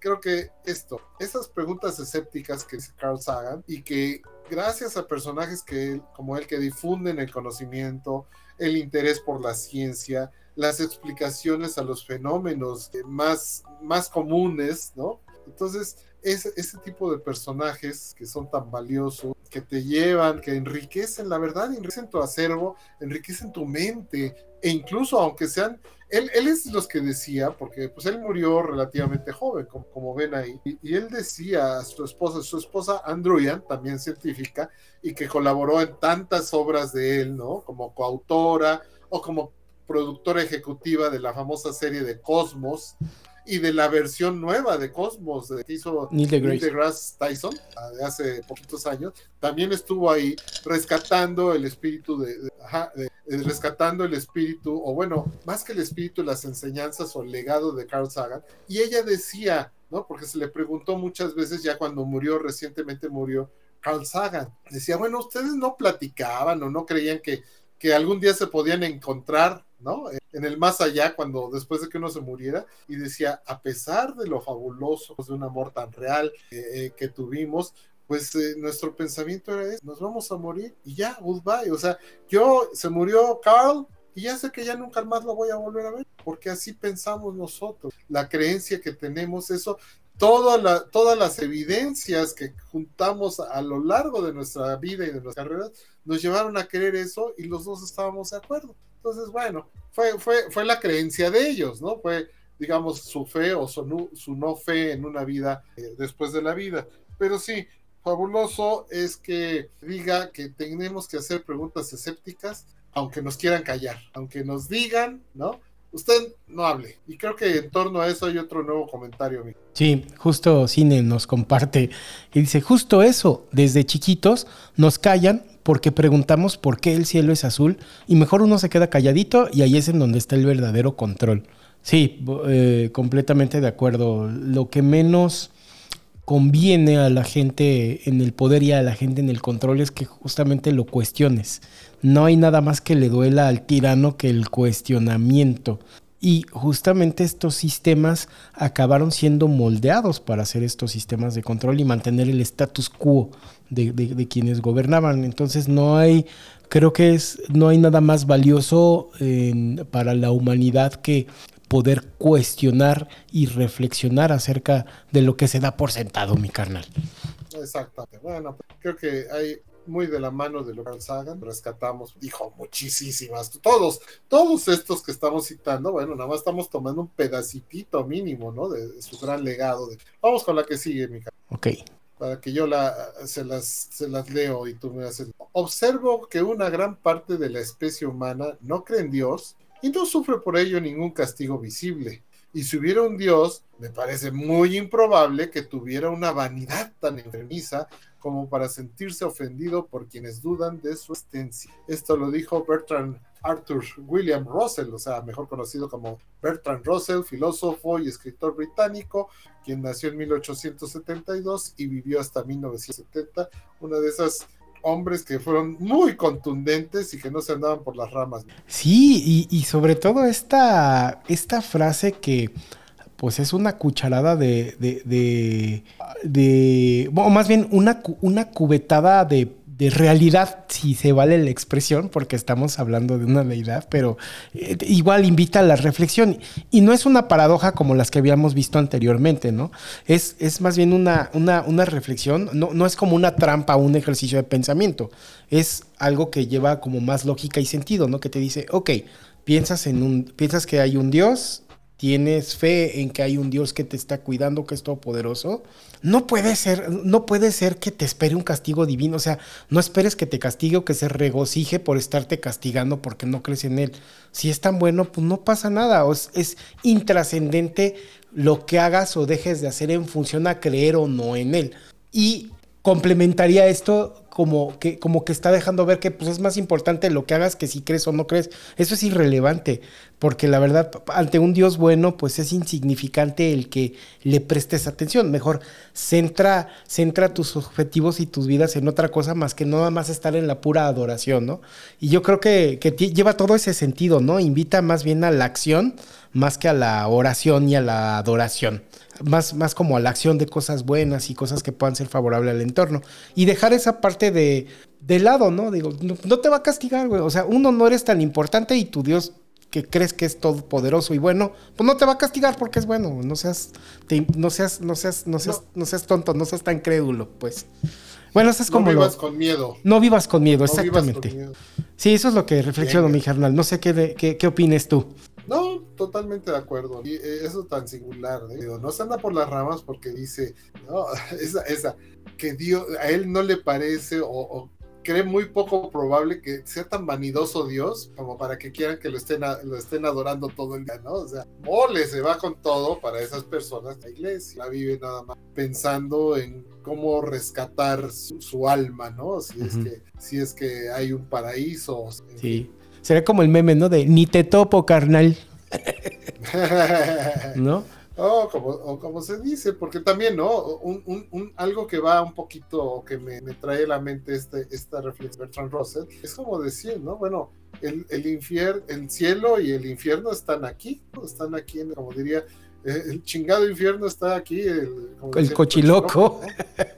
loco, digo que simple y sencillamente retomó la, la, sabiduría popular, ¿no? Esta chingada vida es el mi pinche infierno. Bueno, si así te va, no va a no, no tienes que, si te portas, ahora sí, otra vez, si te, portas, bien, aquí mismo, aquí mismo es donde te vas a, a llevar tu premio, o tu premio. Pues vamos con la que sigue, mi carnal, para ya darle una recta final. Ok. Eh, esta está, este es de alguien muy especial. bueno, para mí, no sé si para ti, y creo, que, y creo que por las mismas razones, ¿no? Es difícil aceptar que Cristo va a venir por segunda vez a la tierra después de lo mal que lo trataron la primera. y luego otra. Durante años le pedí a Dios que me volviera ateo y me escuchó. Esto es de Eduardo, del grandísimo Eduardo del Río mejor conocido como el maestro Rius Frius, nacido en 1934, murió, en 2017, caricaturista y monero mexicano. Sí, él mismo decía, él mismo se decía monero porque hacía monos. Dice, no, yo no soy, no llego a tanto como caricaturista, ¿no? Pero bueno, Ríos fue punto de vista y creo que mucha gente lo comparte uno de los eh, mejores promotores de la educación y de la cultura y de la reflexión aquí ante el poder de la disidencia ¿no? en nuestro país, en México, Ríos. Digo, podríamos hacer un solo programa nada más de estar hablando de, la obra de Rius, pero bueno, él se declaró ateo, pero la onda con estas frases específicas es ese sentido del humor que le daba, o sea, le imprimía un humor a, la exposición de lo que fuera. Si algún día tenía que hablar sí, de Cristóbal Colón, hablaba de Cristóbal Colón y metía cosas. Si hablaba de Karl Marx, también, ¿no? Usaba el humor, los monos. Si hablaba del poder de la iglesia, o si hablaba del PRI, o se criticaba un movimiento histórico que lo fue la Revolución Mexicana, en fin, o por qué, por qué son, este, quiénes son los presidentes, quién fue el presidente más malo de México. E, e, tiene tantísimas cosas, Ríos, pero fue un tipo que cuyas investigaciones fueron muy serias, fueron muy, muy serias y, se metió a donde nadie se metía en aquellos tiempos, o muy pocos, y sufrió represión, sufrió censura por parte, estuvo a punto de que lo mataran en el, en el 68, eh, en aquella 2 de octubre, también estuvo cerca, aunque él propiamente no estaba ahí, pero pues ya lo tenía identificado el gobierno, ¿no? Ya como un disidente, como una voz peligrosa.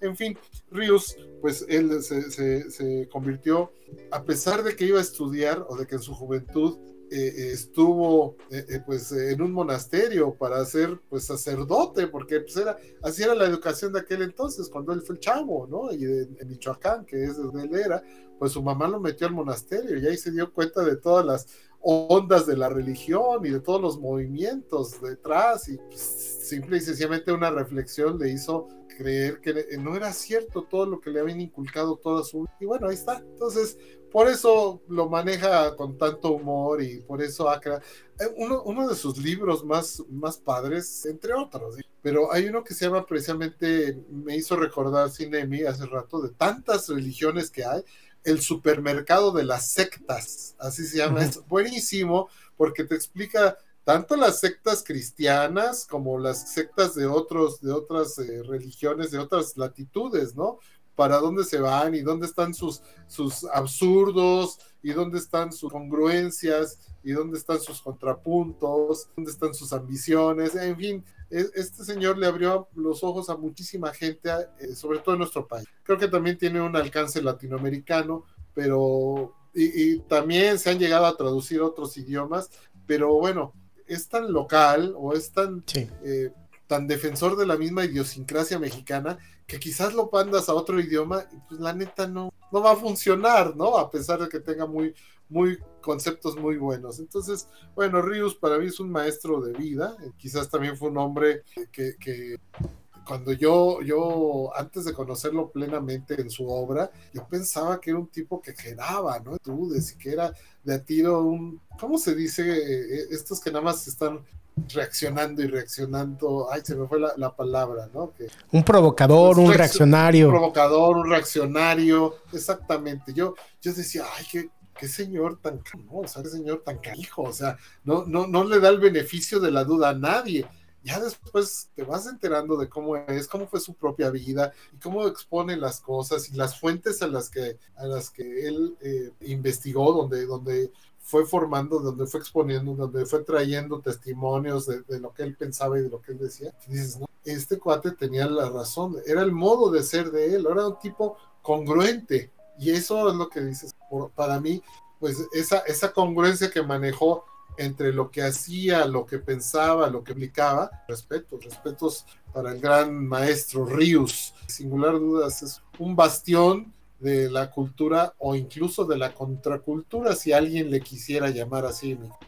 Sí, creo que para muchos aquí en México que, que, vamos justamente contra la corriente o que buscamos como esas alternativas o que no nos, no, no nos no nos satisfizo la educación que tuvimos porque, bueno, les, les, comparto a los que nos escuchan, y bueno, ustedes ya lo saben, toda la vida, bueno, desde la secundaria, pues en, en escuelas religiosas, ¿no? Primero, primero maristas, luego aquí en, este, en una escuela eh, católica, eh, fundada por la hija de uno de los miembros del Yunque y, era una formación religiosa muy rígida que sí buscaba como sistema, hacerte como parte como de ese, de ese sistema y atraerte. Conservadurismo. Conservadurismo muy, muy, muy, muy, muy fuerte. eh, y este, para todo, era que ya les había dicho, creo que en otro programa, ¿no? Que eh, inauguraban un nuevo baño, un nuevo excusado, Misa y Fox, ¿no? Estaban ahí al otro día, ¿no? Para inaugurar el excusado, ¿no? Entonces era, era, era algo muy sistemático y a mí siempre hubo como esa espinita de, no, es que esto no está bien, no, no. Entonces, eh, eh, alguna vez ahí hurgando entre tus, entre tu, entre tu biblioteca, mi carnal, me encontré justamente, no recuerdo qué obra era del gran maestro, y lo primero que vi, o sea, desde la portada, órale, esto está bien grosero, ¿no? ¿Qué pa no sé qué pasó, ¿no? ¿Qué es esto? ah, pues eh, si no me equivoco es la de 500 años cristianos. Y pero fregados, pero cristianos. Fregados, 500 años fregados, cristianos. Sí, creo que era ese. La, portada es muy fuerte.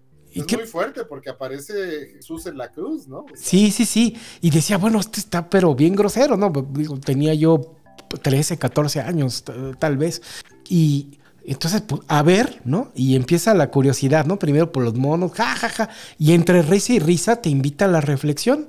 Y pues ya de ahí, digo, a mí este señor obró en mí o, generó un hilo de pensamiento crítico que creo que sin alguien como él, que lo explicara como de manera tan simple, llana y plana, a lo mejor hubiera sido muy complicado desprogramarse y, quién sabe, ¿no? ¿Quién sabe cuál sería mi modo de pensar en estos momentos? O sea, yo, para mí sí fue una, digo, obviamente no lo vas a ascender a, ah, no, es un, un, este, un, líder y yo lo sigo. No, no, pero sí, sí es, es, de esas personas como, como que, que, llegan a ser bien importantes en tu vida, que algo destapan y ya generan como esa, esa vertiente crítica y, que, y, que, te alejes de lo que convencionalmente o hacia lo que tu destino te tiene marcado, te vas alejando, te vas alejando y pues ya te generas tu propio criterio. Digo, si lo tuviera enfrente le agradecería justo eso, ¿no? Con, con esa forma como tan tan, atinada y tan simple de, explicar estos conceptos y sobre todo atreverse, porque también hay que irse al contexto, el contexto en el que vivió este señor, ¿no? Esos contextos de, represión y de control en, México, y pues le valió gorro y, y, este, y publicaba y publicaba y sin cesar estos, estos libros de, de, contracultura y que te abrían los ojos ante, ante el Estado status quo y te, y te, y te, y te llevaban a, protestar y enojarte, ¿no? Por, por cómo estaban las cosas. Sí, es un, un, gran personaje y si los que nos escuchan no conocen la obra de Ríos, los invitamos a que en una en un chance si logran ver algún lo van a ver es muy gracioso porque lo van a lo van a identificar luego luego porque lo que van a ver son muñequitos y muy chistosos hasta así como rayones y todo eso y, con, y hasta como con un chiste, ¿no? La, Ay, mira, ahí está tu colección, mi canal, es oro puro. Y, está, está incompleta porque se me no sé dónde andan varios de ellos. Es el, que citamos de 500 años frigados cristianos. Y sí, nada más digo, o el mito guadalupano, que también es algo tremendo, ¿no? sí, sí, sí. Vamos a, mostrar, pues, o desde sus revistas, sus famosos cómics, los agachados Sí, deja, voy a quitar la presentación para que puedan ver bien tu, tu esta. Y déjame. Ah, déjame... Ay, espérame, Perdón, te fuiste. ahí estábamos, mi carnal. Ahí, estoy, ahí estoy, mi carnal. Pero bueno, eh, aquí estoy mostrando, pues nada más así de pasadita. Por ahí hay varios. Pero sí, eh, esta, esta, por ejemplo, eh, tendencia de Rius, ¿no? De ejemplo, el diccionario de la estupidez humana. Y, adentro te pone dibujos bien sencillitos, pero con unas explicaciones muy profundas, ¿no? O se agarraba otras, otros, así recortaba de otros libros y todo y él le agregaba sus, notas de humor, en fin, Ríos fue, te digo, creo que un, bastión de esa sesión de simple y sencillamente nos ayudó, como bien dices, a tantos, tantos a desprogramarse, pero también eh, promovía, promovía la cultura, por ejemplo, este que se llama un ciclo de caricatura en México, pues le rinde homenaje a los, a los que fueron maestros para él y ahí va pasando, ¿no? Te va poniendo el reflejo de, de, lo que fueron sus tiempos y de lo que le tocó a, México, pues del sometimiento político, el evento religioso y, otras tantas cosas. Entonces, bueno, sí, no, no se trata nada más de querer promover a, Ríos por promoverlo, ¿no? Sino las cosas que, te llevan a la, reflexión. Y bueno, nada más para cerrar ya, pues lo hacía de un sentido muy, con un humor muy cáustico, con un sentido crítico muy, muy agudo, que incluso podía rozar así y llegar a pensar, oye, este está amargado, no, no, estaba inconforme con tantas cosas, y bueno, pues entre ellas uno de esos temas, pues era la religión y de cómo la, las religiones o las iglesias pues se aprovechaban de la fe, de nuevo, de la fe o de la vulnerabilidad o de la ignorancia. De, ah, mira, pues aquí está, este, este está chistoso. Y es de los que consulté para este. Elegís ateos y malpensados, un gran título. Exacto.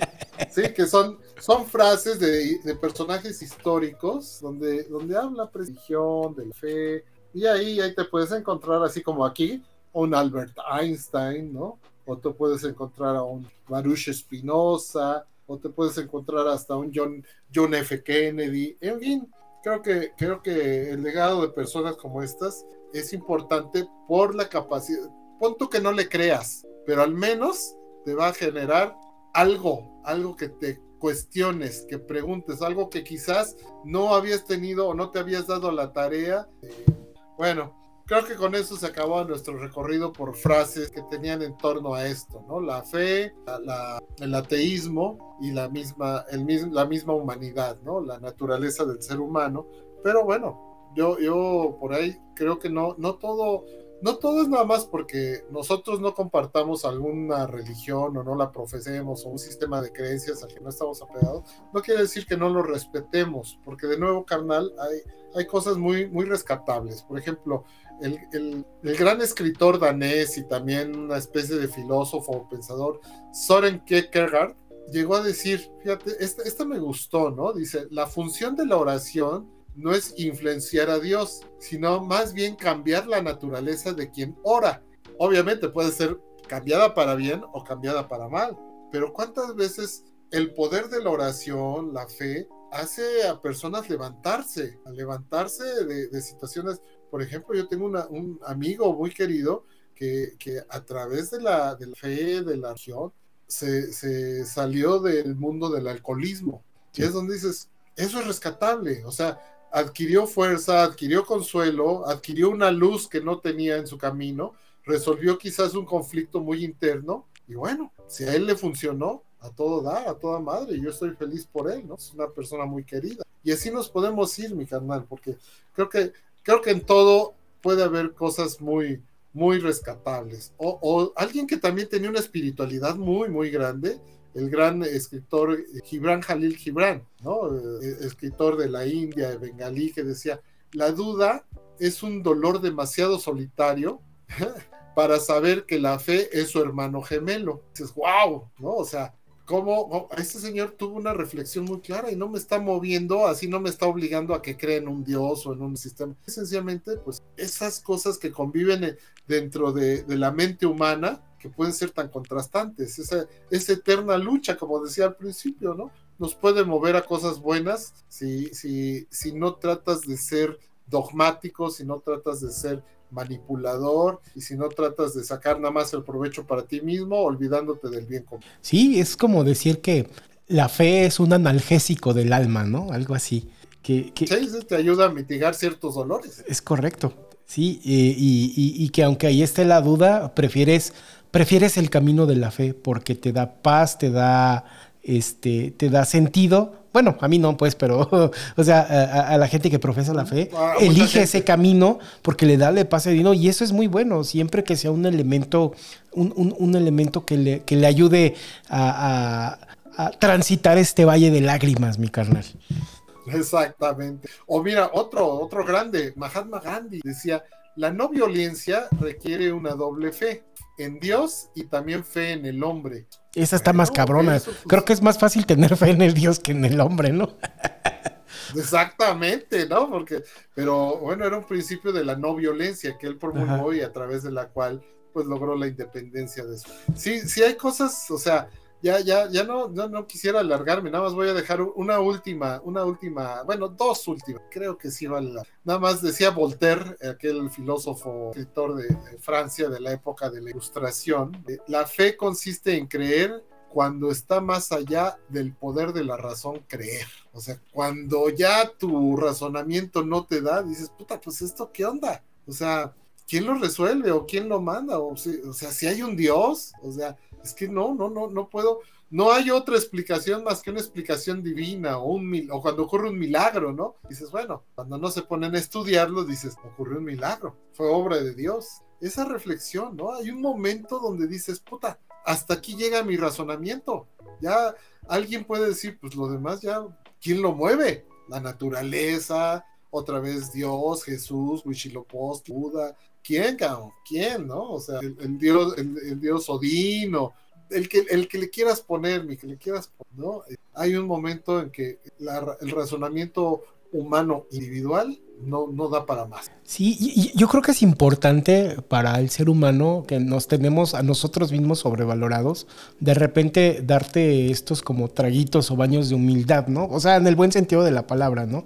Y justamente creo que la, fe también ayuda a eso, ¿no? A, ubicarte en tu lugar y, y, ver que pues no eres, no eres todopoderoso, que eres una, que eres, que eres materia orgánica en descomposición que, que, debería de buscar el, bien común y, armonizar con su entorno y con sus congéneres, ¿no? Y, esta, y esta, este camino de la fe, y entiendo perfectamente que es un camino que, que lleva a recordarse y, debería de llevar como esta humildad, ¿no? Que, que, es muy sana también, de repente que nos acordemos, ¿no? De, del pequeño pedacito que compartimos de existencia y, lo valioso que es, ¿no? Eh, leemos este, los, los comentarios que faltan, mi carnal. Sí. mi carnal, adelante, ya nada para. Perdón, perdón por interrumpirte, pero es que vi que, todavía había. Este, adelante, adelante.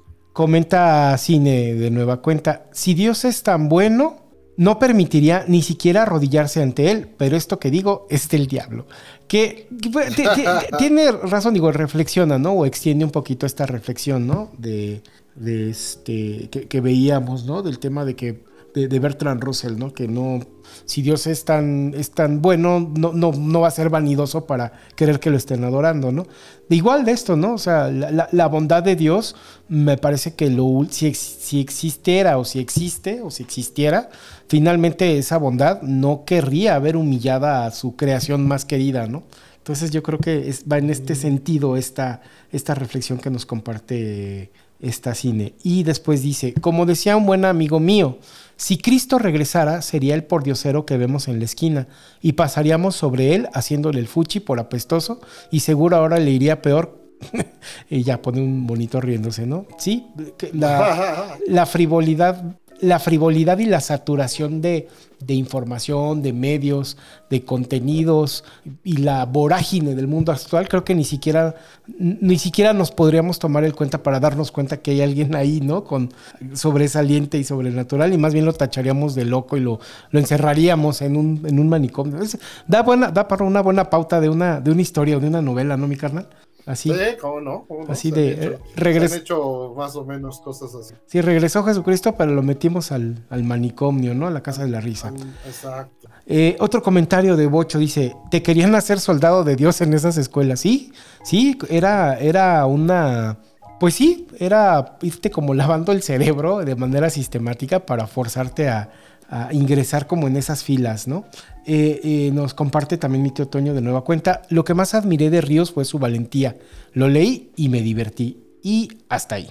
Sí, bueno, entiendo que no, no comulga mucho con las ideas y, la información y la manera en la que, en la que la eh, expresaba a Ríos, pero este, digo, se vale, ¿no? La verdad es que sí, sí, muy valiente Ríos como tal, muy divertido pero sí entiendo que hubiese cosas con las que pues, no está de acuerdo, ¿no? Por justamente la fe que ah. profesa mi, mi, tío Toño.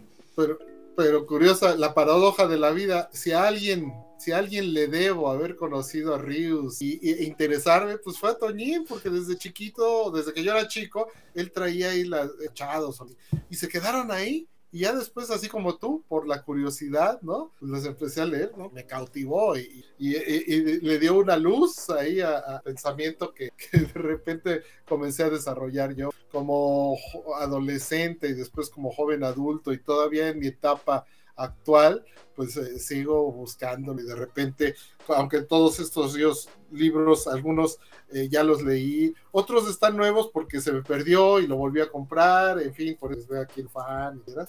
Pero sí, yo, yo soy un, un, pues incluso hasta me di mi descanso de Rius, porque dije, ok, también hay que ver a otros, ¿no? Hay que leer a otros, hay que entender otros, otros horizontes. Y fíjate que, este, ya, ya haremos quizás después otra, otra, otro tema parecido a este. Pero nada más me, me vino me viene a la mente desde que este tema y dije cuando lo tratemos, es cierto, quizás nosotros no, no, no compartimos una religión, no la profesamos, pues eh, yo, yo no sé si me podría declarar absolutamente ateo, pero sí me, sí me declaro no religioso, no religioso, me gusta la espiritualidad de algún modo, pero eh, en aquella película eh, que se llama Contacto, si te acuerdas, con Jodie Foster, donde, una, donde una inteligencia de otro mundo empieza a hacer contacto en la humanidad.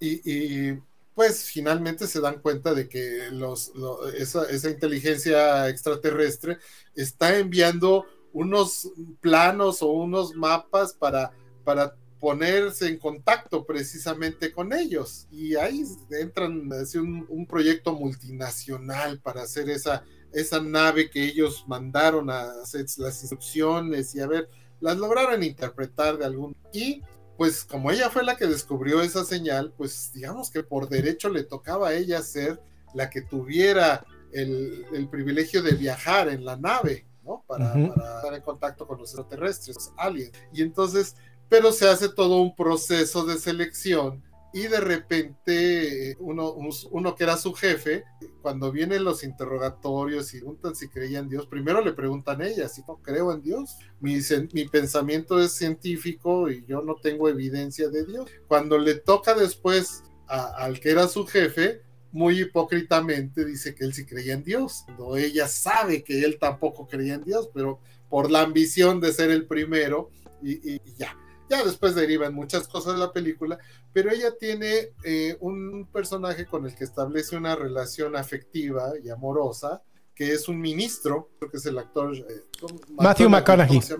Matthew McConaughey. Bueno, él, este, él es un, incluso es consejero espiritual supuestamente del presidente de Estados Unidos. Y, y él es el que le confiesa después, oye, pues la verdad yo fui de los que voté en contra de que tú fueras Dice, ¿por qué? No me jodas, ¿no? O sea, pues tú sabes que ese es como mi sueño. Y me dice, sí, pero es que yo, dice, no puedo, no puedo estar de acuerdo con alguien que cree que el 95% de la humanidad sufre de, de, alucinaciones. No es alguien que represente al género humano.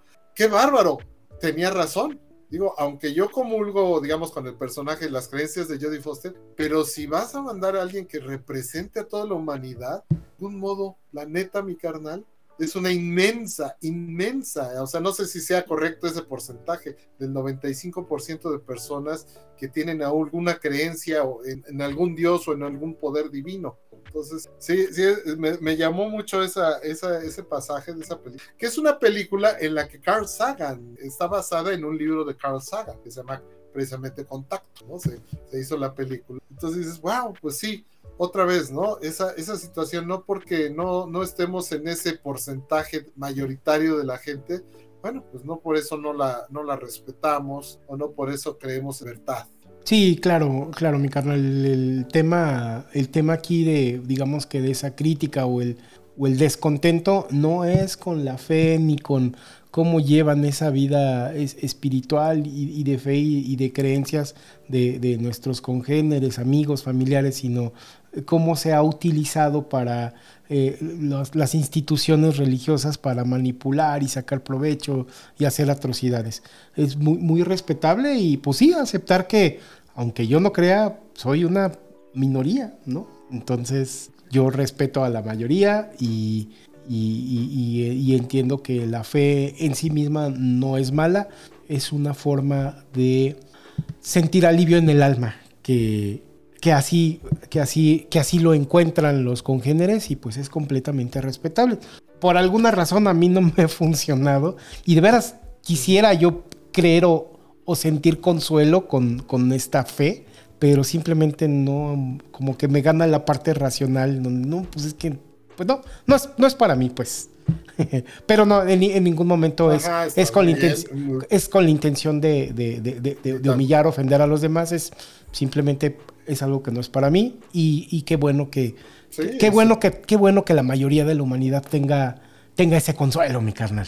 Sí, así es, ¿no? Y se te respeta, por supuesto, ¿no? Todo- Se te respeta a ti, aunque hay un concepto singular, ahorita lo expongo. Nada más quiero, eh, esta última que me, que gustó mucho del filósofo Baruch Spinoza, de tierras neerlandesas, si no me equivoco, y, y que decía, entre muchísimas cosas, decía, la naturaleza Dios es su propia causa y la única esencia existente. La religión instituida no persigue la comprensión de la naturaleza, sino el adoctrinamiento de las personas para controlar su conducta. Sí. Cerrando así algo que ya habíamos dicho, ¿no? Aprovecharse de, la, de, de- esa, de esa fe que tiene la gente, llevarla a, a otros cauces. de esa, de esa necesidad de fortaleza y alivio, creo que es lo más vil, ¿no? Aprovecharse de esas necesidades de fortaleza y alivio de la gente, ¿no? Creo que es, es- es- eso es lo feo y eso es lo que, que nos cae gordo, mi carnal. Muy bien, pues sí, ya para, para, para despedirnos, este, pues ya nos desea buenas noches cine. Dice, buen capítulo amigos, que tengan buena noche y que sueñen con los angelitos. No olviden rezar, Jesucito de mi vida, que eres niño como yo. Por eso te quiero tanto y te doy mi corazón. La primer, la primer, este, la primera oración que nos enseñaban de niños, ¿no, mi carnal? Igual, este, mi tío Toño le dice, feliz noche cine, seguiré tu sugerencia. Pues muchísimas gracias, mis am- amigos, por estar con nosotros. De veras valoramos muchísimo el que nos acompañen y que, y que ustedes enriquezcan este pues proyectito que tenemos, que, que ahorita eh, digo, no, no tenemos tanta audiencia, pero tenemos audiencia de calidad y muy querida, y nos da muchísimo gusto poder conversar con ustedes. Así es, muchas gracias atención aquí. Obviamente, eh, pues somos eh, promotores de la libertad de, expresión. Mita también hablar de este tipo de cosas y no, nunca, nunca es personal, nunca, nunca es con la intención de joder, como se diría. Al contrario, es de enriquecer nuestro acervo de cada uno de nosotros. Y bueno, ya veremos qué, qué podemos hacer de cada uno, incluyendo los que nos ponen atención, pues qué legado le podemos dejar a personas que están cerca de nosotros, a los que vienen después, y pues, pues la verdad también generar una, una mejor sociedad o un mejor entendimiento entre Así que, pues muchas gracias, mi carnal. Ahí llegó este otros dos mensajitos antes de despedirnos, mi carnal. Sí, di- dice Bocho, Dios los acompañe. Este, ese, ese trae jiribilla. Pero está bien, Sí, Bocho. sí. Enti- en- entiendo, Gordo, que es con la mejor de las intenciones. Eh, y eh, por otra parte, ya por último, mi Toño nos dice: Me gustó la polémica, nada como la diversidad. Abrazos y buenas noches. Muy buenas noches. Muchísimas gracias por acompañarnos de nueva cuenta. Qué padre que, que pueden platicar con nosotros. Así es. Y hoy nos tardó un poquito menos. Sí. Ya cumplimos uno de nuestros. Sí, sí, estuvo cortito, pero estuvo también bien sabroso. Bueno, amigos, pues muchas gracias. Nos vemos la próxima semana, ya saben, todos los jueves. Pero esto se queda en las plataformas de, de podcast, mi carnal, que son, ¿cuáles son? A ver, para Sí, correcto. Es, esto eh, se queda en eh, Spotify, en Apple Podcast, Amazon Podcast y iHeartRadio, que es en donde, en donde publicamos después la, versión editada y en, y en audio. Oye, antes de- se me olvidó al principio, pero al final yo sé que nos escucha nuestro querido amigo eh, Charlie, el doctor Carlos Romero Aparicio, que, que cuando no lo pueden ver en vivo normalmente ve, o escucha los podcasts. Y él nos dejó un comentario sobre el de la semana pasada en torno a, a- a, ¿no? iniciación del arte, los Óscares y todo. Y me pone así, me ilustró, sus comentarios de las películas que señalaron como top 5.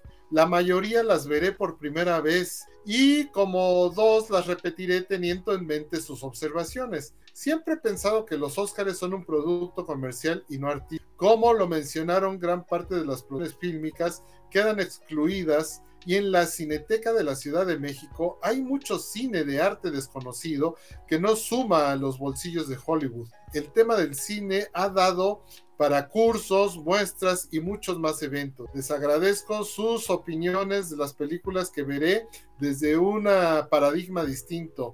Los vi en la edición de YouTube. Hasta la próxima. Ah, pues grandioso el querido Charlie Romero.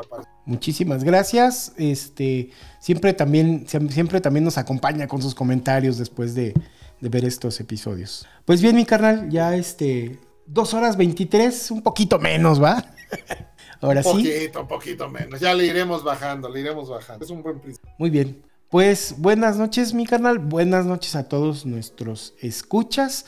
Y nos vemos el próximo jueves, mi canal, misma hora, mismo canal. Misma batihora, misma baticanal de semi-inteligencia casi. Aquí los esperamos, carnal Paquín, mía. Con charlas con sentido cuasi común. Buenas noches. Buenas noches. Nos vemos. Bye, bye. Bye.